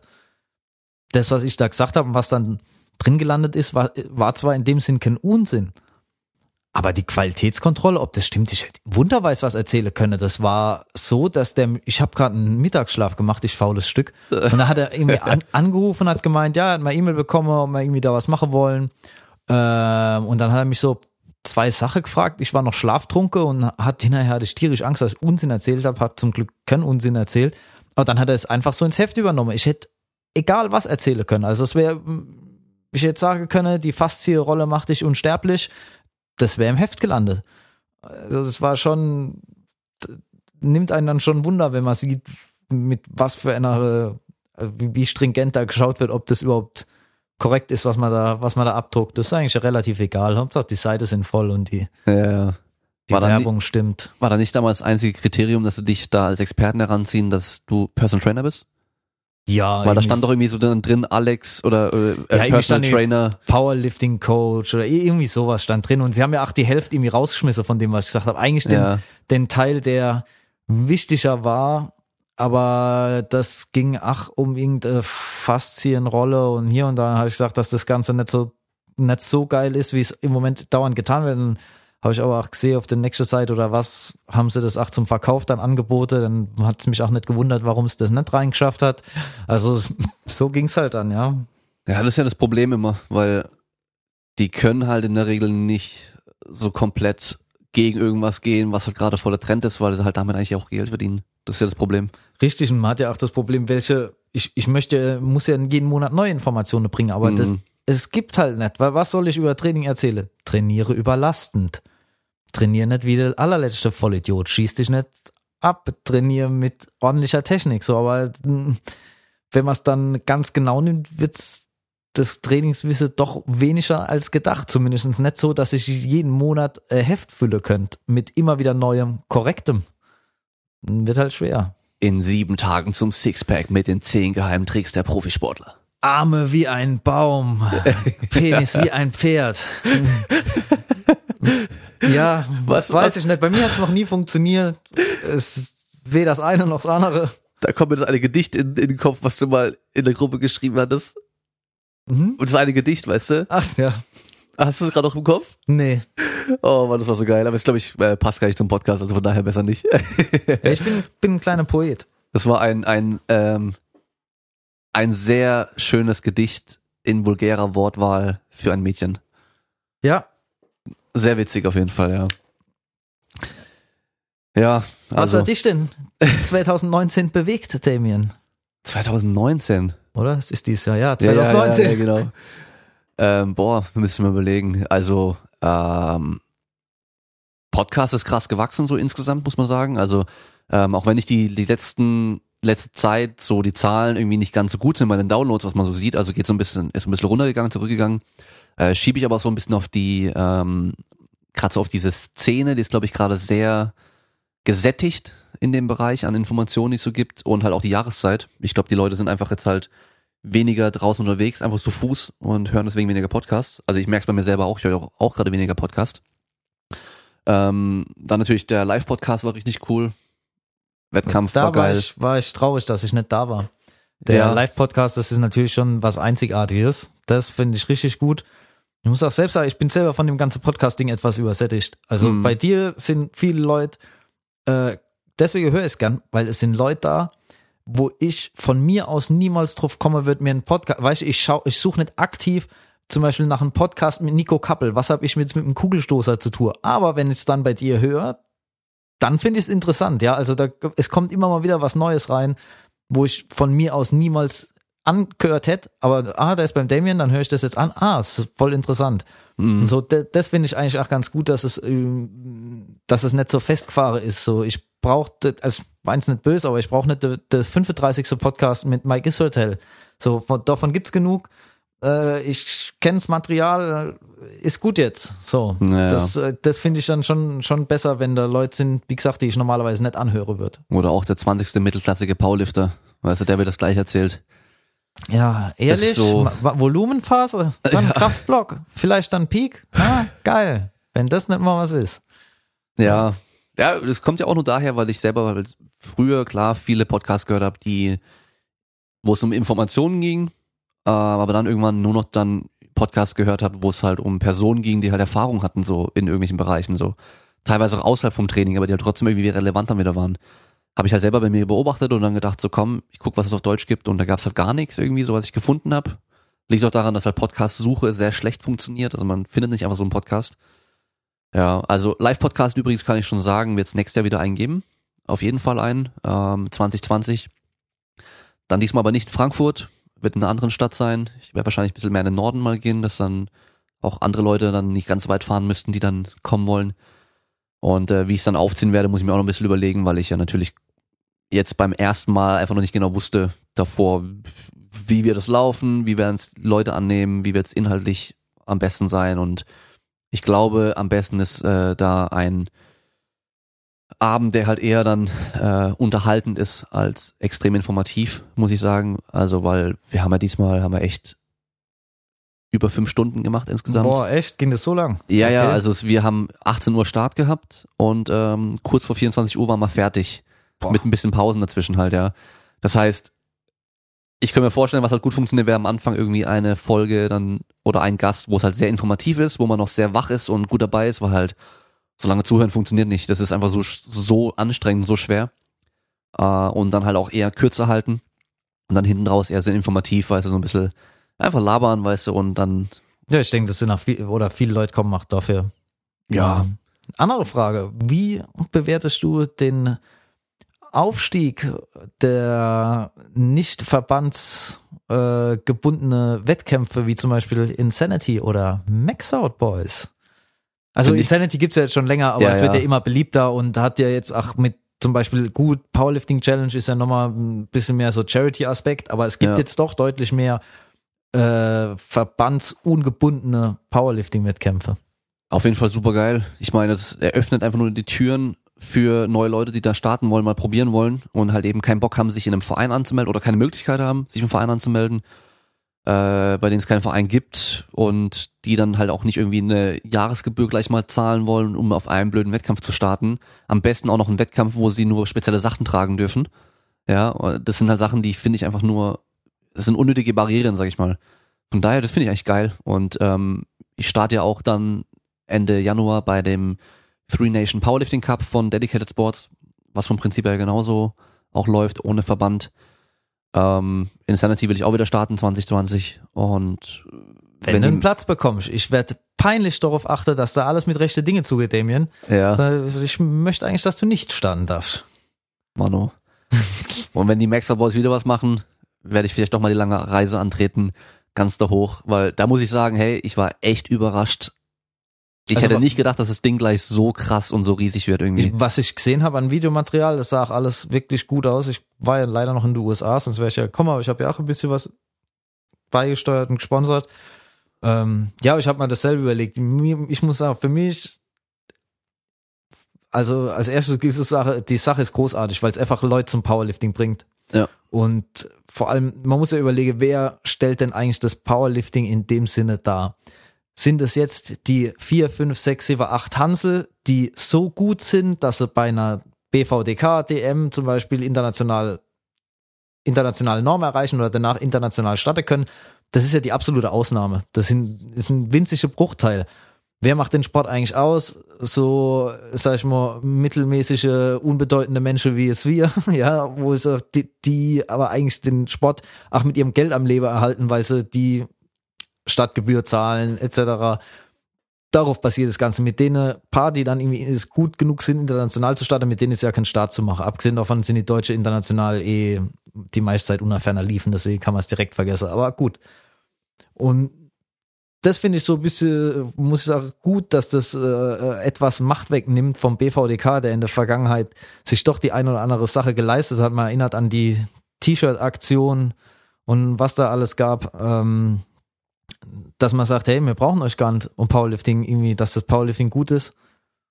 Wir brauchen euch nicht. Wir machen unsere eigenen Wettkämpfe, die sind cooler. Mir ist das Ganze zu cool, aber das ist mein eigenes Problem, ja. Für mich ist das nichts. Ich muss dann immer ein bisschen so verschämt wegschauen. Ich mag das nicht, so Kreide rumgespritzt und Metal-Musik und dann wird alles cool gefilmt, aber ich verstehe, warum das einen Appeal hat für andere Leute.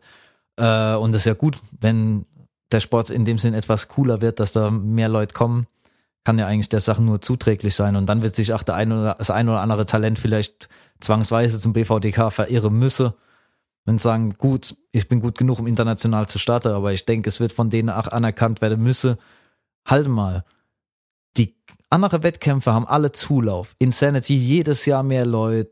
Es kommen immer mehr verbandsungebundene Wettkämpfe und das ist richtig geil. Komischerweise an unsere Mitgliederzahl geht es komplett vorüber. Warum haben wir überhaupt kein Wachstum? Und das bringt die hoffentlich mal in eine Lage, dass man sagt, man muss das eigene Handeln hinterfragen und frage, warum ist es bei uns nicht so geil? Warum kommen die Leute nicht so gern? Hier, wenn ich sage, ich muss äh, Stadtplätze verlosen, weil so viele Leute kommen wollen. Wann, wann gibt's das mal beim BVDK-Wettkampf? Ja, weißt du, vor allem, ich kann das ja verstehen mit so Verbänden und ähm, Vereinen und ganzen Kram, wenn du halt irgendwie so Sachen hast wie Leichtathletik. Da brauchst du halt ein Stadion, um es zu machen, weißt du? Und beim Powerlifting, was brauchst du? Du kannst im Fitnessstudio trainieren. In jedem Fitnessstudio kannst du trainieren mittlerweile. Es gibt überall die Möglichkeiten, um gescheit trainieren zu können. Also du brauchst eine Langhantel und einen Rack und eine Bank. Mehr brauchst du ja nicht. Ja, also von daher, das kannst du überall machen. Du kannst im Home Gym machen für ein paar Euro. Das ist echt kein Stress. Und die Wettkämpfe genauso. Investitionen, äh, irgendwie so eine Wettkampfkombi und ähm, so ein Wettkampfset, Scheiben und Handeln, das kostet auch fast nichts. Klar, für den Aufwärmbereich brauchst du auch noch was und so. Aber das ist trotzdem, das kostet nicht viel Geld. Also da, da braucht man den ganzen Kram dahinter eigentlich gar nicht. Den ganzen Stress bei der Stadt irgendwie anfragen, eine Halle zu mieten für, für einen Tag, weißt du, das ist auch kein. Ich meine, es gibt ja auch so viele äh, kleine Stadt- und Festhalle auf irgendwelche Dörfer. Genau. So wie die Dinge halt auch meistens stattfinden, ja. Ja, ja. Da findet sich eigentlich immer was. Es ist eher, wenn, dann scheitert's an der, an der Helfen der Hände, dass ich sage, ich brauche genug Leute, die mitarbeiten, dann, dann kann das was geben. Ja, deswegen bin ich auch echt mal gespannt auf den Three Nation Powerlifting Cup. Erzähl mal davon, ich habe davon nichts mitbekommen. Ich weiß, dass Dedicated Sports das macht. Das ist alles, was ich weiß. Ich muss sagen, ganz so viel weiß ich euch auch gar nicht. Also alle Infos habe ich nicht, aber ähm, das ist so gedacht, dass da eben halt aus Österreich, Schweiz und Deutschland Okay. dann Leute starten können, so eben dann diese drei Nationen. Ähm, die haben diesen Geno heißt der irgendwie. Ach, der, der Announcer von genau, diesen, diesen Sprecher da irgendwie, ähm, Moderator, dann jetzt ein, lassen sie ihn einfliegen aus den USA, den kenne ich gar nicht, sieht aus wie ein Piratetyp, also irgendwie, ähm, ich glaube so Captain Jack Sparrow, 20 Jahre älter oder so, kann man sich vorstellen. Ich glaube, das kommt hin. Ähm, der war anscheinend recht bekannt ist im Powerlifting irgendwie. Ja, ja, man kennt den schon. Das ist halt so ein, ein Show-Act, sag ich mal. Aber ist ja, gut. genau. Dann, ähm, ich glaube, die haben eine Spotter-Crew extra. Also wirklich Leute, die nur zum Spotten auch da sind. Ähm, und halt auch komplett nur Leico-Equipment, also im Aufwärmbereich auch so. Ja, also ich bin mal gespannt. Äh, Es wird bestimmt ganz geil. Ich, ich weiß auch gar nicht, ob es bei denen im Gym stattfindet, weil die haben jetzt auch ein Gym aufgemacht für sich da, Dedicated Sports. Echt? Ja, ja, ich war ja vor kurzem auch mal bei denen im Podcast und habe es auch erzählt, dass die auch gerade im Gym dran sind und das haben wir jetzt auch auf Instagram schon sehen können, dass sie da das eröffnet haben und ähm, im Endeffekt auch einfach nur eine Trainingsmöglichkeit bieten wollen für Leute, die Powerlifting machen wollen, die jetzt auch nicht irgendwie arschteuer ist. Also die haben zwar das beste Equipment, aber halt eben Preise, vor allem für Studenten und so, die halt echt super günstig sind. Äh, das heißt, jeder leisten kann. Äh, ist halt nur in Bayreuth irgendwo, das heißt, ob es da so viele Leute sind, ist halt wieder die Frage. Also ähm, der Wettkampf findet auch dort dann statt. Also ich weiß nicht, ob es bei denen in der Halle dann direkt auch stattfindet. Oder halt irgendwie Ja, so eine Bayreuth große ist ein Sporthalle. Stück weit, vor allem ist es scheiße hinzukommen. Ja, War da, war da öfter mal. Hm, ah, aber gut. Sehr Ich schön, wenn es noch einen weiteren Wettkampf gibt. ich habe das Glück, dass äh, Stefan auch hingeht, Stefan Ort, und der fährt auf dem Weg dahin eh in Stuttgart vorbei und nimmt mich mit. Na, passt. Von daher Perfekt. passt es. Schönes Hotel gebucht für eine Nacht, also von daher wird bestimmt ganz geil. Wird man dich dieses Jahr auf der FIBO sehen, Damien? Und wie ist deine FIBO-Form? Hast du schon die Diät gemacht? Wür- Würdest du sagen, es ist die beste Form, die du jemals zur FIBO präsentiert hast? Muss ich sogar sagen, ja, weil ich war, glaube ich, war, ich war, glaube ich, 2008 war ich einmal auf der FIBO und da hatte ich ähm, circa 20 Kilo weniger als jetzt. Also, von, also mein Körperfettgehalt werde ich auf jeden Fall nicht erreichen von damals. Aber wenn es rein um äh, Ich um habe gestern Bilder von Damien in junge Jahre gesehen. Das ist, man könnte meinen, seine Eltern haben ihm nichts zu essen gegeben. Ja, war nicht der Fall. Ähm, nee, auf jeden Fall. Ich habe mir überlegt, ich habe es dir ja auch schon gesagt und du hast auch schon gemeint, so eigentlich können wir mal zur FIBO gehen, einfach mal uns das wieder angucken so. Ich war letztes Jahr zum ersten Mal auf der FIBO und das war für mich ein Schock. Also wirklich ein Schock. So, es, fing, es fing schon damit an mit meinem, ich war schon komplett falsch angezogen. Ich hatte halt, was ich halt normal im Alltag anhab. Jeans, Sneaker, Kapuzenpulli, so wie ein normaler Mensch. Das sind die Leute rumgelaufen, also die Gäste. So im Stringer, Tanktop, brauner als vom Wiener Wald, ja. Die Mädels in der im Gym, Gymshark Top und äh, Leggings wahrscheinlich. Ja, und ich, ah, da habe ich die ganze Zeit gedacht, ja, aber halte mal, so viele Leute können nicht an den Stände arbeiten. Das müssen einfach ganz normale Besucher sein. Warum? Da habe ich noch von Leuten mitbekommen, die ihr FIBO-Diät machen, also nicht Leute, die am Stand arbeiten. Das wäre ja noch vollkommen nachzuvollziehen, weil wenn ich als Werbefigur da bin, dann sollte ich wahrscheinlich auch ganz gut aussehen. Das ist ja wohl legitim. Aber es wurden einige, einige FIBO-Diäte gemacht von Besucher. Also das habe ich auch noch nicht gehört, dass man sich für irgendeine äh, nichts anderes als eine Verkaufsmesse ist das ganze Jahr, dass man dafür sich irgendwie in Form bringt oder Diät macht. Also ich hatte gute Fibo Plauze Und als ich dann alle Riegelprobe durch hatte, hatte ich noch mehr Plauze, weil die ganze Zuckeralkohole haben ordentlich gegärt. Es war ein Traum. Also es war, ich habe es nicht fassen können, was ich dort gesehen habe. Da, äh, da hätte man meine können, der Heiland wäre zurück. Da standen ein paar vor, ich glaube es war CEG Plus oder wie der Lade heißt, standen ein paar Leute vor oder Menschentraube stand davor, auf, dem, auf der Theke standen irgend so zwei Dullis, ja, und dann haben die immer so präsentiert, was sie jetzt in die Menge werfen und beim T-Shirt, die Menge war noch verhalte. Dann haben sie aber so ein, so ein eineinhalb Kilo Beutel Eiweiß präsentiert. Die Leute sind durchgedreht und dann wollten alle diesen eineinhalb Kilo Beutel Eiweiß haben. Ich denke, sag mal, ich würde doch jetzt nicht für die paar Grosche mich da hinstelle und da den Scheiß mache. Da kaufe ich mir Eiweiß und die können mich mal sonst wo lecken. Also es war, aber wir, wir können da gern hingehen. Sind ja Fachbesucher, richtig wichtig. Und ähm, können wir die, können wir unser FIBO-Form präsentieren. Also wenn müssen wir schon Donnerstag oder Freitag gehen, nicht am Wochenende, glaube ich, weil das Ich, wird, glaube ich, ich, zu war, voll. ich war kurz am Samstag noch da. Ich war Freitag und Samstag, weil ich Ja. einen Tag sehen wollte, sozusagen Fachbesuchertag. Einen Tag wollte ich sehen mit normalen Leuten. Ähm, am Fachbesuchertag war es echt noch angenehm in gewisse Grenze. Am Samstag dann apokalyptische Zustände. Also da, da wer, wer sich das antut, ich verstehe auch nicht so mm, gut, man kann da vielleicht der ein oder andere Bodybuilder oder Sportler treffen, wenn einem das dann einem da was liegt, aber an sich ist es ja nichts anderes als eine große Verkaufsmesse. ja, ja, klar. Also, und ich habe das dann nicht verstanden, da tragen die Leute kisteweise und, und, und säckweise die Supplements raus und sag, bestell doch den Krempel im Internet, warum läufst du mit dem Teil jetzt rum wie so ein Depp? Aber gut. ist vor allem auch nicht mehr günstiger. Das ist ja das Ding. Nee, war überhaupt nicht günstiger. Es war, eben. Also Was- ich muss, ich muss sagen, als ich damals war 2008, war es 2009? Ich bin mir gar nicht mehr ganz sicher. Auf jeden Fall, da war es noch richtig krass. Also da bin ich echt einfach, wir sind einfach so hin, waren meine Eltern auch dabei und äh, haben uns das angeguckt. Haben die Fibo-Diät gemacht? Nee. Okay. Das, äh, zu dem Punkt, ich glaube, das liegt einfach daran, dass die Leute dann halt welche sind, die da ihre 5000 Bilder machen. Fürs ganze Jahr, weißt du? Für Instagram wieder.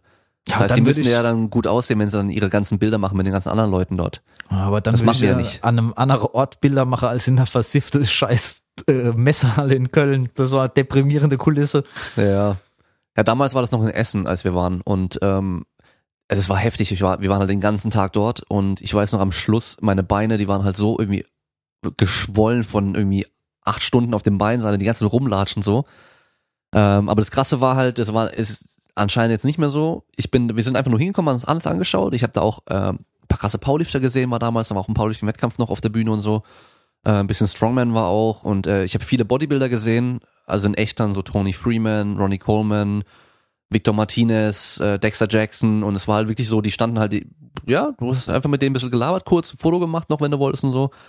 Das ist ein Ähm, bisschen schade, dass für die sich eigentlich wenig Leute nur noch interessieren. Also ich habe dort wenig gesehen. Ich habe Sean Roden gesehen, ähm, der ein oder andere äh, Profi-Bodybuilder, aber es war jetzt nicht so, stand jetzt schon nicht so sehr im Rampenlicht wie äh, vergleichbar Ja. irgendwelche Influencer. Das war schon Ja, das komisch. ist schon erschreckend, so. Also ich war, Dennis James war damals noch da, Dennis Wolf. Also waren schon so die ganzen großen Namen von damals, die man so kannte, weißt du. Und äh, das war halt cool, die mal in echt zu sehen, weil ich mir halt irgendwie ausgemalt hatte, weil das war noch zu der Zeit, da habe ich ja auch noch Flex und Muscle and Fitness mir angeschaut und so, weißt du. Da habe ich ja gedacht, so die wären wirklich so größer als, also weißt du, so Hulk-mäßig.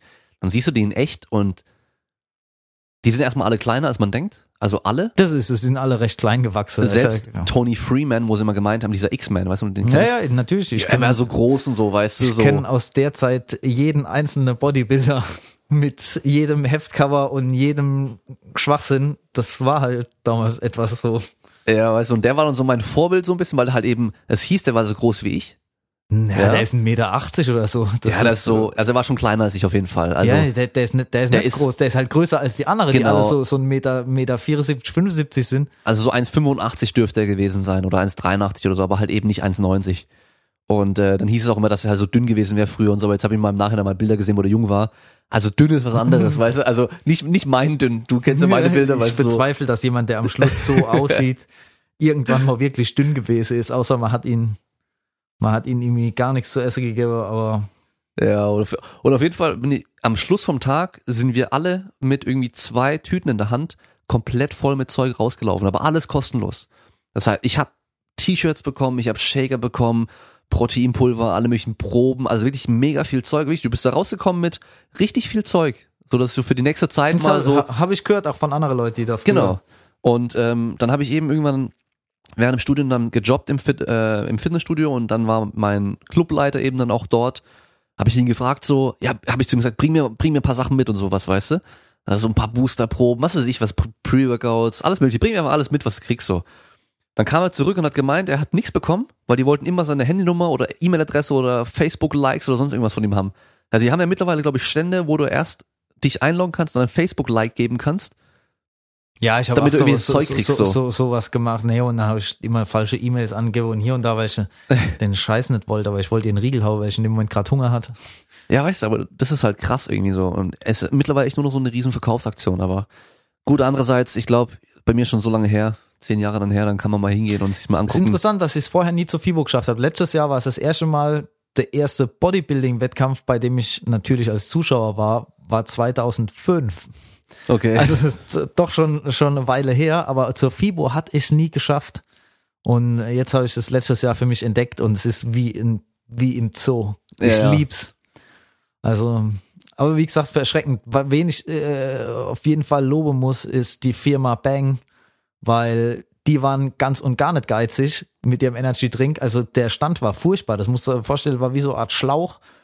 Und links und rechts waren äh, so tanzende Mädels und irgendwo hin im Eck war ein DJ, aber das klingt besser als es war. Also es war ohrenbetäubend, furchtbare Musik, das Rumgetanze, ich habe fast einen epileptischen Anfall bekommen. aber jeder von den Hostesse und ich weiß nicht, wie man eine männliche Hostesse nennt, vielleicht auch Hostesse, weiß ich nicht. Auf jeden Fall von aller Host. Herrschaften ein, ein Host, ja, äh, die den Stand Betriebe haben, jeder hatte eigentlich unendlich viel von den Energy Drinks und ich bin einmal durch diesen Schlauch gelaufen und kam irgendwie mit acht halb Liter Dose von dem Energy Drink raus. Also konnte man wenigstens nicht sagen, die sind geizig. Das Ja, war, war gut. Auf der Heimfahrt habe ich, glaube ich, drei getrunken, saß, Oh. saß am Steuer. ja. Das, das war gut. hättest du die getrunken, hättest du wahrscheinlich dort auch so getanzt dann. Wahrscheinlich, ja. Die haben auch in den USA habe ich öfter mal von denen komische Geschmäcker. Mein Favorit war an Ekelhaftigkeit war Birthday Cake. Ein, Oh. ein Energy Drink, der wirklich nach Kuchen schmeckt. Also den Geschmack haben sie perfekt getroffen. Aber warum er einen nach Kuchen schmeckenden Energy Drink möchte, hat sich mir nicht abschließend geklärt. Die haben da schon auch deutlich mehr Koffein teilweise, gell? Manche von denen, ja, die haben dann 300 Milligramm. In den USA zumindest, ich weiß gar nicht, wie es hier ist. Hier ist, äh, ja, Hier ist ja maximal Deutschland. 32 Milligramm Genau. pro 100 Milliliter, Ja. meine ich, ist die Grenze. Aber in den USA haben es zum Teil mit 300, 350 Milligramm pro Dose. ja. Das ist schon heftig eben. Das ist schon was anderes dann. Ja, aber das war nichts für mich, weil ich trinke das Zeug gern und dann könnte ich Ja. nur einen trinken, aber ich trinke ja. Ja. gern zwei. Deswegen ja, eben. ich, darf ich nicht mein ganzes Pulver schon auf eine Dose verblasen. ja. Oder halt sehr, sehr früh morgens oder so dann. Ja, aber die, die Auswahl ist schon gut an Energy Drinks in den USA. Das muss ich auch loben. Da gab's schon. Ja, ich war neidisch, du Sachen. hast dann echt Bilder geschickt, irgendwie von irgendwelchen Rockstars und Monster-Geschmäcker, die es bei uns Ja. einfach nicht gibt, so. Ja, was wirklich gut ist, also so in, in Island haben sie das auch, zum Beispiel so Monster, äh, Monster, der blaue, also der Zero Blue, der ist gut. Es gibt viele Rockstar-Geschmäcker, die es halt gar nicht gibt. Da gibt's drei bis vierfache an Geschmäcker. Krass. Ähm, Obwohl wir eigentlich in Deutschland echt eine gute Auswahl haben, so. Ja, Das ist also echt krass Jetzt auch eigentlich. verglichen mit Frankreich oder so. Frankreich zum Beispiel ist die Auswahl schlecht. In Holland Weißt war sie nicht gut. Warum in Frankreich? Warum? Weil die haben nur 21 Milligramm Koffein pro 100 Milliliter. Die haben eine andere Grenze. Das heißt, die Ah, haben deutlich weniger Koffein, dadurch bringt's halt weniger. Und die Franzosen trinken vielleicht auch einfach generell mehr Kaffee als die Deutschen noch. Oder auch stärker, vielleicht, weiß ich nicht genau. Und in der Türkei ist noch krasser. In der Türkei war ich im Laden drin und da gab's Red Bull, ein paar Dosen und noch eine andere Marke irgendwie und sonst nix. Und die haben 15 Milligramm, genau die Hälfte von den Deutschen. Also das heißt, eine, eine normale Dose Red Bull, eine 250 Milliliter, hat 40 Milligramm Koffein. Das heißt, es ist halt ein kleiner Kaffee, irgendwie so ein schwacher Kaffee, weißt du? Dann Ja, trinkt es keiner, weil dann warum soll das nicht, ja. Genau. Warum soll die dann irgendwie zwei Euro für so ein Ding zahlen, wenn sie einen Kaffee trinken können für ein paar Cent? Ah, also okay, macht Sinn. Ja. Ja. Was kann ich 20 2020 von dir erwarten, Damien? Ansonsten. Erstmal, was, was war für dich 2019 äh, besonders? Was ist hängen geblieben? Was hat dich verändert? Oh, leider nichts, muss ich sagen. Verändert hat mich leider nichts. Ich äh, hoffe immer noch drauf, dass irgendwas Bahnbrechendes passiert, was mich irgendwie zu einem besseren Menschen macht. Leider hat auch 2019 wieder enttäuscht. Ein paar Tage haben wir noch, also es kann noch, kann noch was passieren. Ja, vielleicht jetzt nachher auf dem Heimweg Autounfall, tot mit 31, man weiß nicht. irgendwie sowas, ja. Das wäre wär einschneidend. Aber ähm, Nee, eigentlich nichts. Was, was ich sagen muss, ich bin sehr zufrieden, wie das Ganze mit meinem Programm gelaufen ist oder immer noch läuft. Das Ey, du hast doch die 10.000 Follower geknackt. Ich habe, oh, ich habe die 10.000 Follower geknackt, ja. Diese das ist Swipe, offiziell diese Swipe-Funktion. Ja, die, blauer Haken ist das nächste große Ziel. Achso, nee, du hast nur die Swipe-Funktion, den blauen Haken aber nicht, gell? Genau. Bei ah. 10.000 bekommt man nur die Swipe-Up-Funktion. Ähm, nee, ich bin sehr froh, wie das gelaufen ist.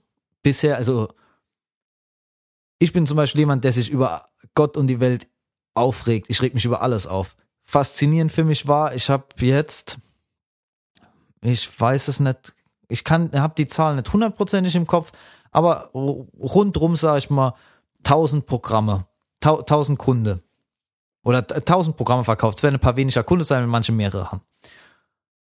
Ich habe noch nicht eine wirklich schlechte Rückmeldung gekriegt. Mhm. Das hat mich so fasziniert, weil ich eigentlich davon ausgegangen bin, ja gut, ähm, ein paar im einstelligen Prozentbereich finden immer scheiße, was du machst, egal was es ist. Also damit muss man rechnen. Darauf war ich eigentlich gefasst. Hm. Aber nach wie vor ist die Rückmeldung so überaus positiv, dass es mir schon manchmal schon ein bisschen nicht unheimlich vorkommt, aber so verursacht Unbehagen, weil ich denke, wo sind denn die Leute, die jetzt das richtig, richtig scheiße finden? Die muss es ja geben, zwangsweise, dachte ich. Vielleicht einfach durch dein, deine Social Media Kanäle, also halt durch Instagram, weißt du, die Inhalte, die du schon lieferst, die Infos, die es schon gibt, dadurch siebst du vielleicht schon so ein bisschen aus. Die Leute wissen einfach schon, was dann, oder ja. auch nur die Leute, die das dann eh gut finden, finden dich dann am Schluss auch, weißt du, und bleiben bei dir und kaufen dann auch was so. Ja, wie gesagt, wenn das so weiterging, wäre das für mich, wäre das für mich toll ähm, und wünschenswert, aber ich, was heißt, ich, rech, ich rechne nicht damit, aber man weiß ja nicht, was ist. Also bis jetzt, es läuft alles gut. Das hat mich sehr gefreut, dass einfach die Erkenntnis zumindest für dieses Jahr, das ist ja kein stetes Einkommen. Man weiß ja nicht, was ist. Nächstes Jahr kann komplett anders sein und ich verdiene irgendwie äh, im ganzen Jahr 5000 Euro und kann an der Stange tanze gehen. Ähm, auf der FIBO dann. Auf der FIBO dann. In meinem String Tank Top, in meiner Solarium Bräune. Ähm, nee, für mich war es schön zu sehen, dass ich einfach mit sowas mein Lebensunterhalt bestreiten kann. Ist für mich begeisternd. Ich muss, ich muss nicht lügen, ich muss niemandem irgendwas andrehen, ich muss niemanden von irgendwas, was heißt nicht von jemand was von überzeugen, aber ich muss niemanden, du weißt, wie ich meine, niemanden was so, verkaufen so richtig so, so, so richtig was an die Backschwätze, so, ja, ja, ja, der es eigentlich gar nicht braucht. So, so mit das, einer Clickfunnel-Website und allem drum und dran. Ja, das war für mich äh, positiv, positiv, absolut nur positiv war die Entdeckung des Jiu-Jitsu für mich, was mich im Alltag deutlich ruhiger macht. Ich bin jemand, der, wer vielleicht ähm, eine oder andere Live-Aufnahme von mir gesehen oder sowas, der vielleicht öfter mal auch zu, nennen wir es mal aufbrausendem Verhalten neigt. Ähm, Jiu-Jitsu hilft da für mich, dass ich, weißt du, wenn ich irgendwie von meiner bessere Trainingspartner in einem Training 15 Mal kaputt gewirkt wurde, so, dann mache ich hinterher Gefaxe mehr. Dann sage ich, lass mich in Ruhe, ich will jetzt nur die Dusche, ich möchte mal essen, ich möchte äh, meine Arbeit machen und so. Und dann ist man, ist man etwas entspannter. Oder ich zumindest bin entspannter. Ähm, ansonsten für das Jahr ging eigentlich schnell rum, von daher war gut. Erstmal jetzt nimmer länger wegfahren, also zumindest nicht wieder monatelang. Bin froh, wieder in Deutschland zu sein. Ja, eigentlich heftig. Du warst ein Viertel vom Jahr weg, gell? Ich war ein Viertel vom Jahr weg, ja. Das kam mir jetzt aber auch nicht so lange vor, muss ich sagen. Ich bin am, am, ich weiß gar nicht, Mitte Dezember bin ich gegangen. Und ja. kurz vor Weihnachten bin ich gekommen. Ja. Nee, nicht Mitte Dezember, Mitte äh, mit, September, oder? Ja, Mitte September, ja. ja genau. ich Dezember gesagt, ja. Mitte September bin ich abkau und kurz vor Weihnachten bin ich gekommen. Also ich war doch schon eine ganze Weile weg. Mhm. Es haben sich sogar Sachen geändert in der Zeit. Meine Tankstelle, die ich öfter war, ist jetzt eine andere Tankstelle. Das hat mich ganz aus der Bahn geworfen. Ja. Der Alma mit seiner Gewohnheit. Richtig. Ansonsten hat mich noch irgendwas 2019. Ja, und ich glaube, du bist äh, wieder ganz froh, einfach hier zu sein, oder? Ja, wahnsinnig. Wahnsinnig. Hast gemerkt, wie schön wir es hier eigentlich haben. Das, das waren, äh, ja, es waren äh, große Lektionen, die ich da gelernt habe. Ach so, paar Sachen. Zum Beispiel, ich bin immer davon ausgegangen, ähm, dass ich allein sehr gut zurechtkomme. Ich komme auch allein sehr gut zurecht, ist überhaupt kein Problem. Aber ich hätte nicht gedacht, dass ich die Gesellschaft anderer mir bekannter und geliebter Menschen äh, vermisse. So, da hätte ich nicht gedacht. Ich habe mein Leben noch Geheimweg gehabt. Ich habe noch nie immer gesagt, ja, jo, mir egal, ja. Ähm, aber jetzt die meiste Zeit von den drei Monaten war ich auch allein. Also ich habe alles allein gemacht und bin überall allein hingereist. Ich war sehr, sehr, sehr viel allein. Und ähm, da merke ich schon, dass gerade auch meine, meine Freunde und meine Freunde und Trainingspartner in Freiburg, äh, das ist gut. So, ach, wichtiger zum Beispiel als Geld. So, ich habe mal, wenn ich im Kopf nachgedacht habe, sitze ich in Miami, wunderbarer Sonnenschein, ja, sitze am Strand, habe eigentlich eine Herre Lebe, wenn man überlegt, ich muss nicht zu einer Arbeit, sondern ich kann hier arbeiten und der Rest vom Tag hocke ich beim Strand oder beim, beim Training. Habe ich auch überlegt, würde mir das jetzt bringen, wenn in meiner Sporttasche hinter mir jetzt 10 Millionen Dollar in Bar wären? Hm. Ich hätte jetzt nicht besonders viel mehr Spaß, würde ich mir irgendwie einen Lamborghini mit irgendeinem Unsinn, der sowieso kein Mensch braucht, aber so, hm, es wird mir nicht wahnsinnig viel bringen. Auf der anderen Seite, wenn ich jetzt die Möglichkeit hätte, in so einer stinkenden Ringerhalle mit meinen Freunden hier in Freiburg zu trainieren, das hätte ich sofort gemacht. Und da hat man dann schon so ein bisschen gemerkt, äh, was dann wichtiger ist. Also das war, war schon eine Erkenntnis, dass ich andere Leute mehr brauche, als ich dachte. Mhm. Zu Hause ist doch immer am schönsten. Und ein, zwei Wochen mal weg sein ist ja kein Stress. Weißt du, so ein, zwei Wochen auch alleine sein und so, aber ich glaube, drei Monate ist dann schon was anderes. Dann Ja, ich merkst du war halt richtig, ja. Ich war drei Wochen bei meinem Bruder und sonst habe ich noch einmal kurz Besuch bekommen und sonst war ich halt nur allein. Und das ist dann auch mal sehr allein, ja. Also es ist, es ist schon befremdlich, wenn du halt niemanden kennst und du bist halt dort irgendwo zum Teil in der Pampa. Und Alex allein in New York. Ja, so, oh, New York ist aber auch eine schreckliche Stadt. Um die mal zu sehen, ist okay, aber da wird man verrückt. So, da werde ich persönlich auch einfach aggressiv. Da- Weil die so überfüllt ist und ständig ein Lärm, das, es zehrt einfach an einem. Wenn man da ein paar Tage ist, ist kein Problem, ist nicht so schlimm, aber wenn du dann ein paar Wochen dort rumhängst, es, es zehrt an deine Nerven, bis irgendwann ja, die Nerven blank liegen. Also wenn dann einer dir vor die Füße läuft oder dir in die Hacke läuft oder was, dann möchtest du am liebsten ermorden. so. Das ist aber auch dann nur in der Stadt. Wenn man dann da wieder raus ist, dann geht's wieder. Also das war für mich 2019 so, war natürlich, ja, hauptsächlich auch der Trip, ne? Mhm. Sonst, ich kann kann jetzt bei, ich kann jetzt bei äh, Instagram kann ich jetzt Hashtag Wanderlust oder Traveler reinschreiben, weil ich war ja dieses Jahr dann in Norwegen, Island, Kanada, Grönland, USA, Holland, England, Belgien, Frankreich, war, ich war äh, über zehn Länder, verstehst du? Bin ich jetzt großer. Stuttgart bei mir. In Stuttgart beim Damien, was natürlich das absolute Highlight ist, ja. Da kommt jetzt, äh, bin ich jetzt großer Tra Traveler. Dann kannst du auf Tinder das Zitat reinschreiben oder den Spruch, Reisen ist das Einzige, was dich reicher macht, was Geld kostet. Irgendwie. Auf Die Englisch sollten, natürlich. sollten mal meine Rechnungen sehen von den letzten drei Monaten USA und dann reden wir noch mal drüber, wie reich mich das gemacht hat.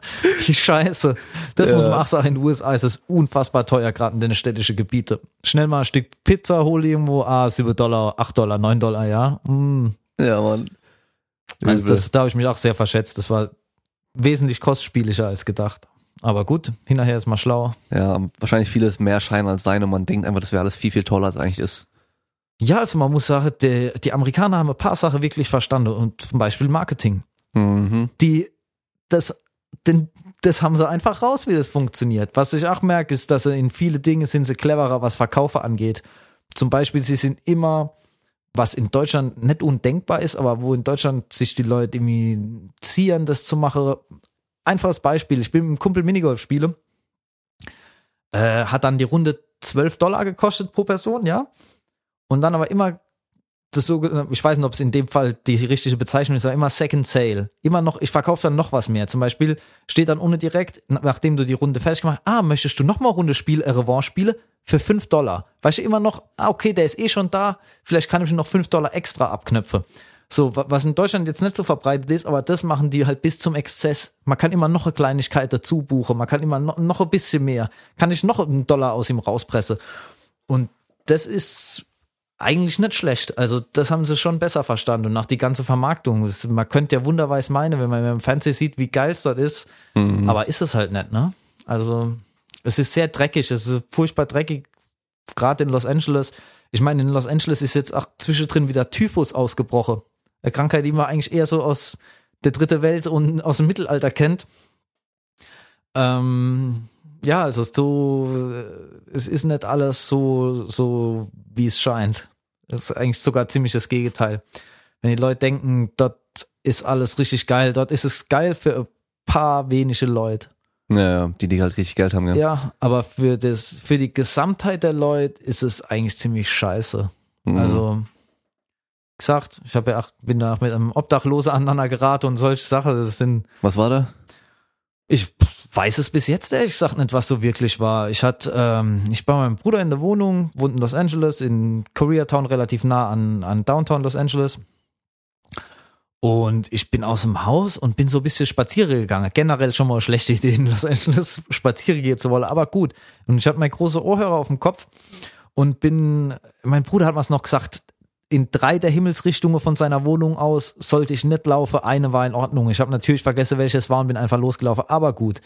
Bin ich los, hat große Ohrhörer auf und ähm, sehe aus dem Augewinkel, ich habe nichts gehört, weil ich halt saulaut Musik gehört habe, aus dem Augenwinkel sehe ich, was kommt und dann merke ich schon direkt, jemand packt mal richtig fest, also mich am Pulloverkrage.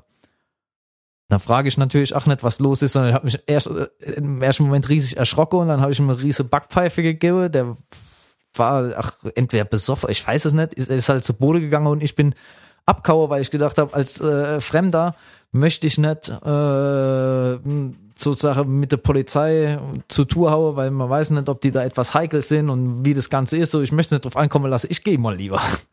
So, und sowas halt, ja. Also die Zahl an Obdachlose in Los Angeles ist, es, wenn man es nicht gesehen hat, kann man sich nicht vorstellen. Ich kann jedem empfehlen, mal YouTube eingeben, zum Beispiel Skid Row ist jetzt so das schlimmste Gebiet, wo sich ein Zelt von Obdachlose ans nächste reiht auf dem Bürgersteig. Also sowas sieht man halt in Deutschland nicht, es existiert nicht.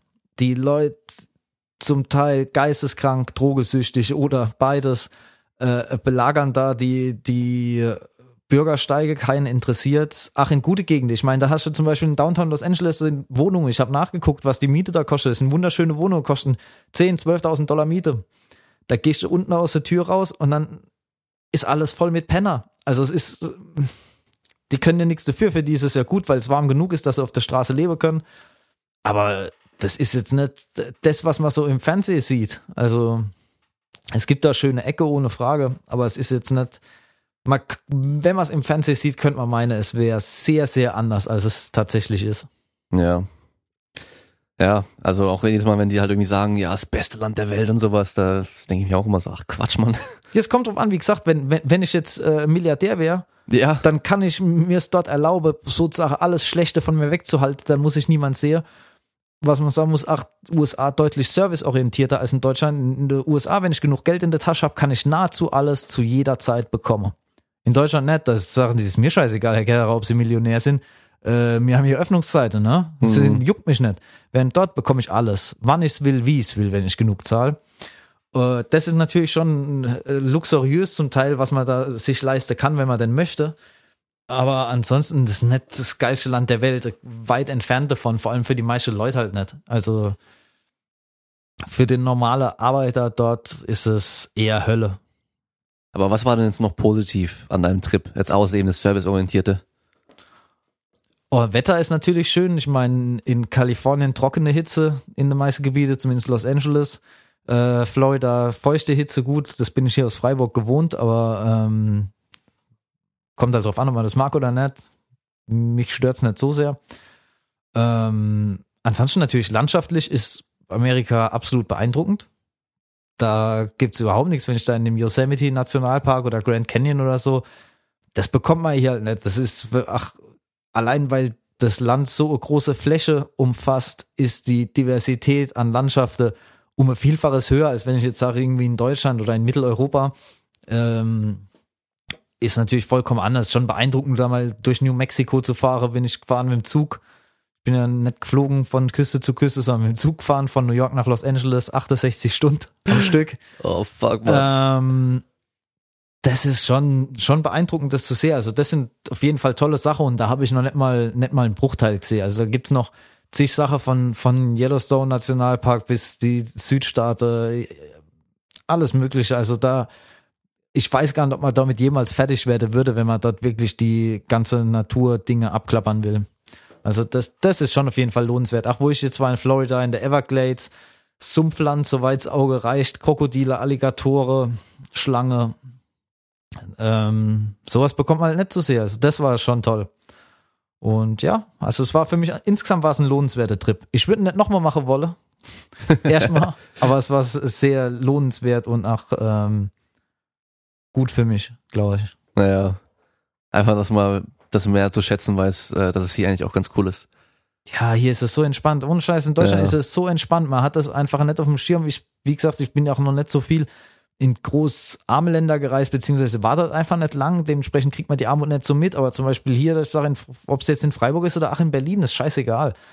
Ich kann zu jeder Tages- und Nachtzeit aus dem Haus gehen mit ähm, relativ hohes Sicherheitsgefühl. Mir passiert hier nichts. Egal, ob es in Neukölln ist oder sonst was, da kann ich nachts um vier bis Sofa aus dem Haus gehen. Klar, vielleicht kriege ich mal eine Flasche auf den Kopf, aber es ist jetzt eigentlich die meiste Zeit schon sehr sicher. Während dort ist es halt so, da gibt es auch Gebiete, da fährt auch kein Uber hin. Sobald jemand dort äh, ein Uber hinbestellt, also aktiv erst dorthin fährt, dann schalten die dort ihr Uber-Software zum Beispiel aus, damit ja keiner von dort zusteigt. Weil Mhm. die Chance viel zu groß ist, dass sie überfalle werden. Und das gibt's halt bei uns nicht. So, dass ich sage, ich, dass mein Bruder mir sagen muss, in die drei Himmelsrichtungen von meinem Apartment aus, in die läufst du bitte nicht. So, ich meine, ich mache hier, was ich will in, in, in Deutschland. Da passiert halt nichts. Es ist egal. Während dort ist halt nicht so, ne? Also ist ja nicht so, dass dort ständig nur Mord und Totschlag ist, obwohl kommt natürlich auch auf de, aufs Gebiet an der Stadt, ja, aber das sind Sachen, die sind wir hier nicht gewohnt. Hm. Mm, Und das, das genieße ich schon, dass ich sage, ich kann eigentlich dumm sein. So, ich muss nicht, ich muss nicht schlau sein und ich muss nicht aufpassen, ich muss nicht aufmerksam sein, sondern ich kann so richtig äh, Alman Achim, Vollidiot, äh, gehe aus meiner Wohnung raus und mache halt, was ich will. Mir wird schon nichts passieren. So, das ist was, was ich definitiv mehr zu schätzen weiß. Also, Ja, auf jeden Fall. Ja, ich hab's dir ja auch schon gesagt, ich ähm, würde dir vorschlagen, dass du mal nach äh, Japan gehst, nach Tokio. Ich glaube, das könnte dir wahrscheinlich dann gefallen. Ist halt was komplett anderes wie USA. Ich habe gestern noch was über Japan gesehen und mir wurde gesagt, äh, oder es ging auch um die kulturellen Unterschiede und Ja. sie haben gesagt, äh, es sei dort sehr ungern gesehen, zum Beispiel jemand anderen zu verarschen, so zum Spaß, weißt du, so dass, dass, es- dass das nicht existiert. Ich weiß es nicht, ich war noch nie in Japan, aber ich kenne keine Japaner, Ja. aber da hieß es, ich, so wie wir jetzt zum Beispiel auch in unserer Gruppe oder sowas uns die ganze Zeit nur dumm anschieben und, und Scheiße erzählen, so das existiert dort nicht. Ja. Das wäre für mich schwierig. Ja, wo, ja, wobei ich glaube, das ist wahrscheinlich dann eher so in diesem ähm, allgemeinen Business-Bereich und sowas. Ich glaube, so wenn es ums Persönliche geht, dann, also unter Freunden ist das schon natürlich auch wieder so. Die arbeiten Normal. nach zu viel. Da würde ich auch direkt, direkt. Aber da ist halt, in Deutschland ist geregelt, aber dort ist richtig geregelt, weißt du? Da gibt's halt Regeln und das ist halt dann, da machen's alle äh, sauberste und sicherste Stadt der Welt, glaube ich. Tokio. Bin mir Ja, nicht ist mit, einem der, mit einem der sicherste, ja. Ja, ich weiß also nicht, ob es es also dann gerade Singapur oder es ist immer wer, wer da gerade, aber ist auf jeden Ja, Fall in der.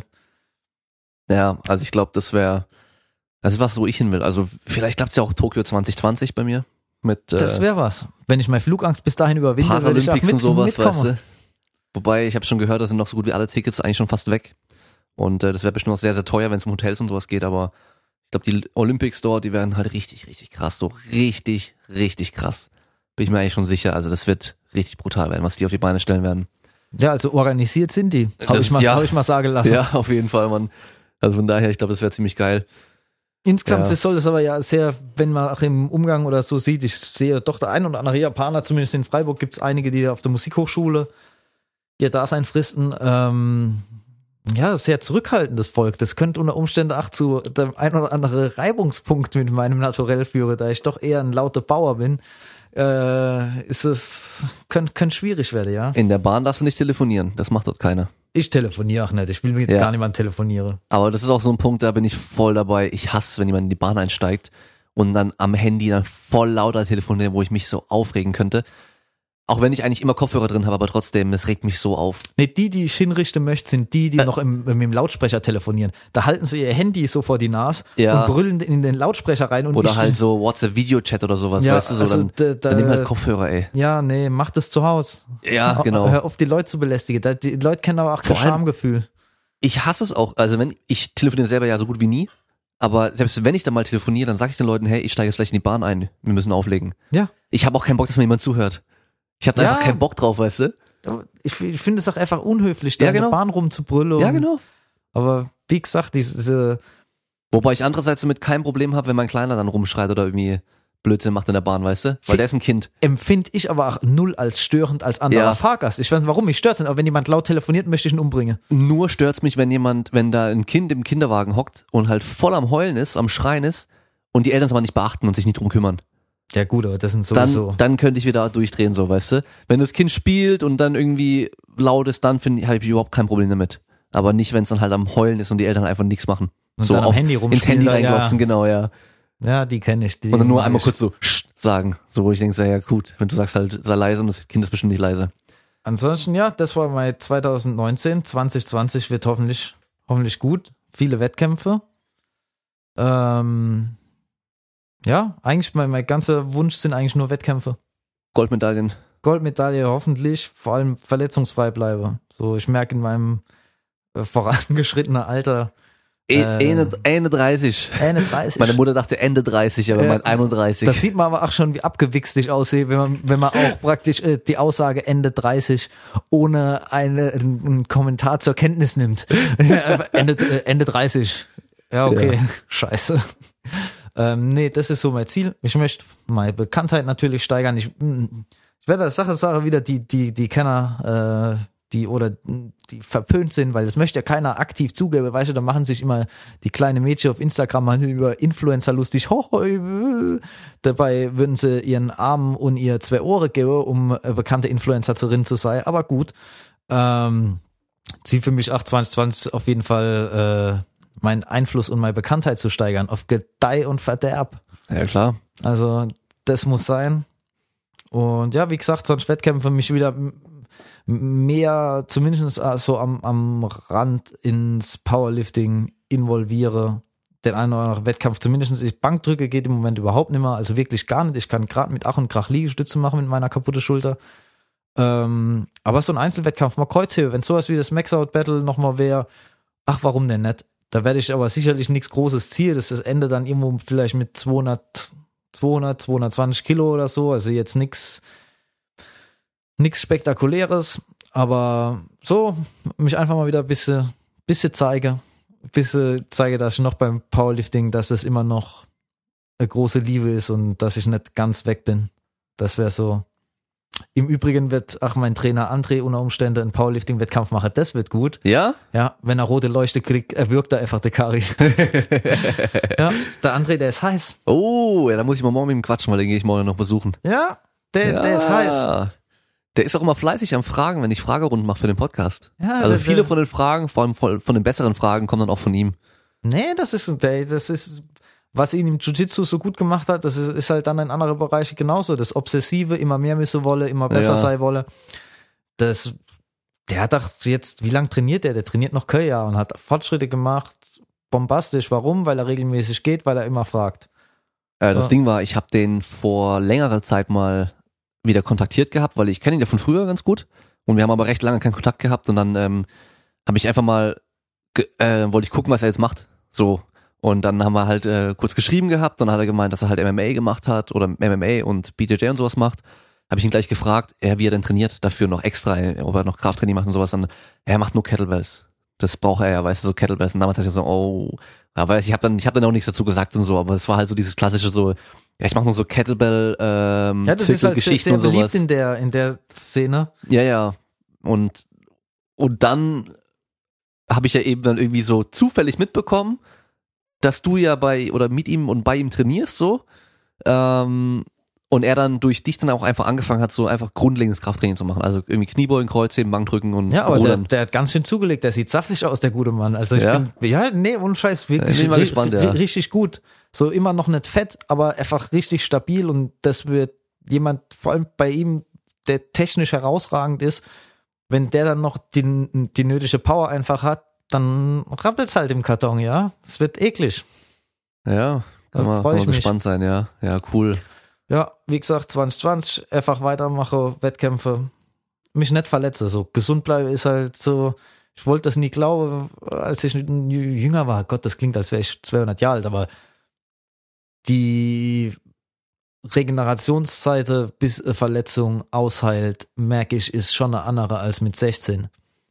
Also mit 16, keine Ahnung, ist mir der Arm rausgeflogen und äh, Sache abgerissen und dann in drei Wochen war ich wieder wie das blühende Leben und jetzt ist so, uh, also Ja, bisschen vorsichtiger sein. das hat sich bei mir schon auch geändert. Also bei mir ist eben auch an erster Stelle verletzungsfrei bleiben und halt durchgehend trainieren können wieder. Also es war eigentlich 2019 mein Ziel, war eigentlich gar nicht irgendwie jetzt ein Leistungsziel, sondern einfach nur, dass ich das ganze Jahr durchgehend trainiere. Weil das war immer so mein größtes Gut, Problem aber im, vorher. Im Normalfall, wenn du das erreichst, dann wird die Leistung auch besser sein als bisher, weil Ja, wenn, wenn du mal ein Jahr ordentlich durchtrainierst, dann kommt ja auch was rum. Genau, das ist ja eben so eine, dieses prozessorientierte orientierte Ziel und eben nicht so ein Ziel von, von einer Zahl, die man erreichen möchte, sondern eben den Prozess dahinter. Und ähm, habe ich dieses Jahr aber auch wieder nicht geschafft. Also da war jetzt wieder, ich habe zwar echt aufs Insanity richtig gut hintrainiert und so, ähm, aber halt direkt danach war ja komplett ein ganzer Monat Pause so. Das wollte ich eigentlich nicht haben, aber das hat mich halt so rausgeworfen. Ich war halt echt voll am Sack irgendwie. Äh, echt krank geworden und sowas auch. Ähm, und ich bin bis jetzt eigentlich noch nicht 100% im Training wieder drin. Und ähm, deswegen mache ich jetzt auch bis zum Three Nation Powerlifting Cup Freestyle-Training. Das heißt, ich habe keinen Plan mehr, weil jetzt noch einen Plan machen für die letzten drei, vier, fünf Wochen oder was es sind. Ja, das hat leider, Bringt halt nichts mehr. Was brauch will, ich, jetzt- was will ich jetzt noch groß planen? Genau, ich brauche jetzt nicht mehr ähm, irgendwie ähm, äh, irgendeine Phase und dann noch so einen Peak und sonst irgendwas reinplanen. Das funktioniert nicht. Ich mache jetzt einfach so gut wie es geht, aber so, dass ich mich dabei noch gut fühle, weil wenn ich jetzt geplant noch irgendwas mache, dann ich bin einfach noch nicht ganz so fit, wie es ähm, irgendwie direkt nach dem Sanity war. Das heißt, da hätte ich mit viel mehr Umfang trainieren können und so weiter und viel andere, ganz andere Lasten bewegen können. Die Kraft an sich ist gar nicht so so viel weniger geworden, habe ich gemerkt, aber ich mache jetzt halt maximal drei Sätze Kniebeugen und halt nicht fünf oder sechs oder so, weißt du? Das habe ich gemerkt. Und das wird 2020 halt dann auch eben Ziel sein, durchgehend trainieren, Ja, locker da, 600. ja das schaffst du aber. Da kraut's mir jetzt auch schon wieder davor. Ich habe eine Woche lang jetzt nicht trainiert. Und ich hasse es, wenn man krank ist oder neu anfangen muss. Das Ja, war Mann. ehrlich, das ist, ich war so schön im Training drin, ich hatte richtig Spaß, vor allem mir, ich, mir ist schon fast die Hose geplatzt. Als ich auf dem Schiff war, ich dachte, endlich wieder mit meinen Jungs trainiere, komme ich heim, habe eine Trainingseinheit im, im Gym und dann äh, 40 Fieber. Scheiße. Ja, Mann.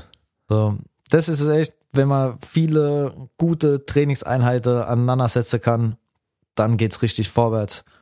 Aber das habe ich jetzt auch erst lernen müssen, dass ich, wenn im Zweifel eher nicht zum Training gehe, als zu riskiere, entweder mich schwer zu verletzen oder äh, krank zu werden.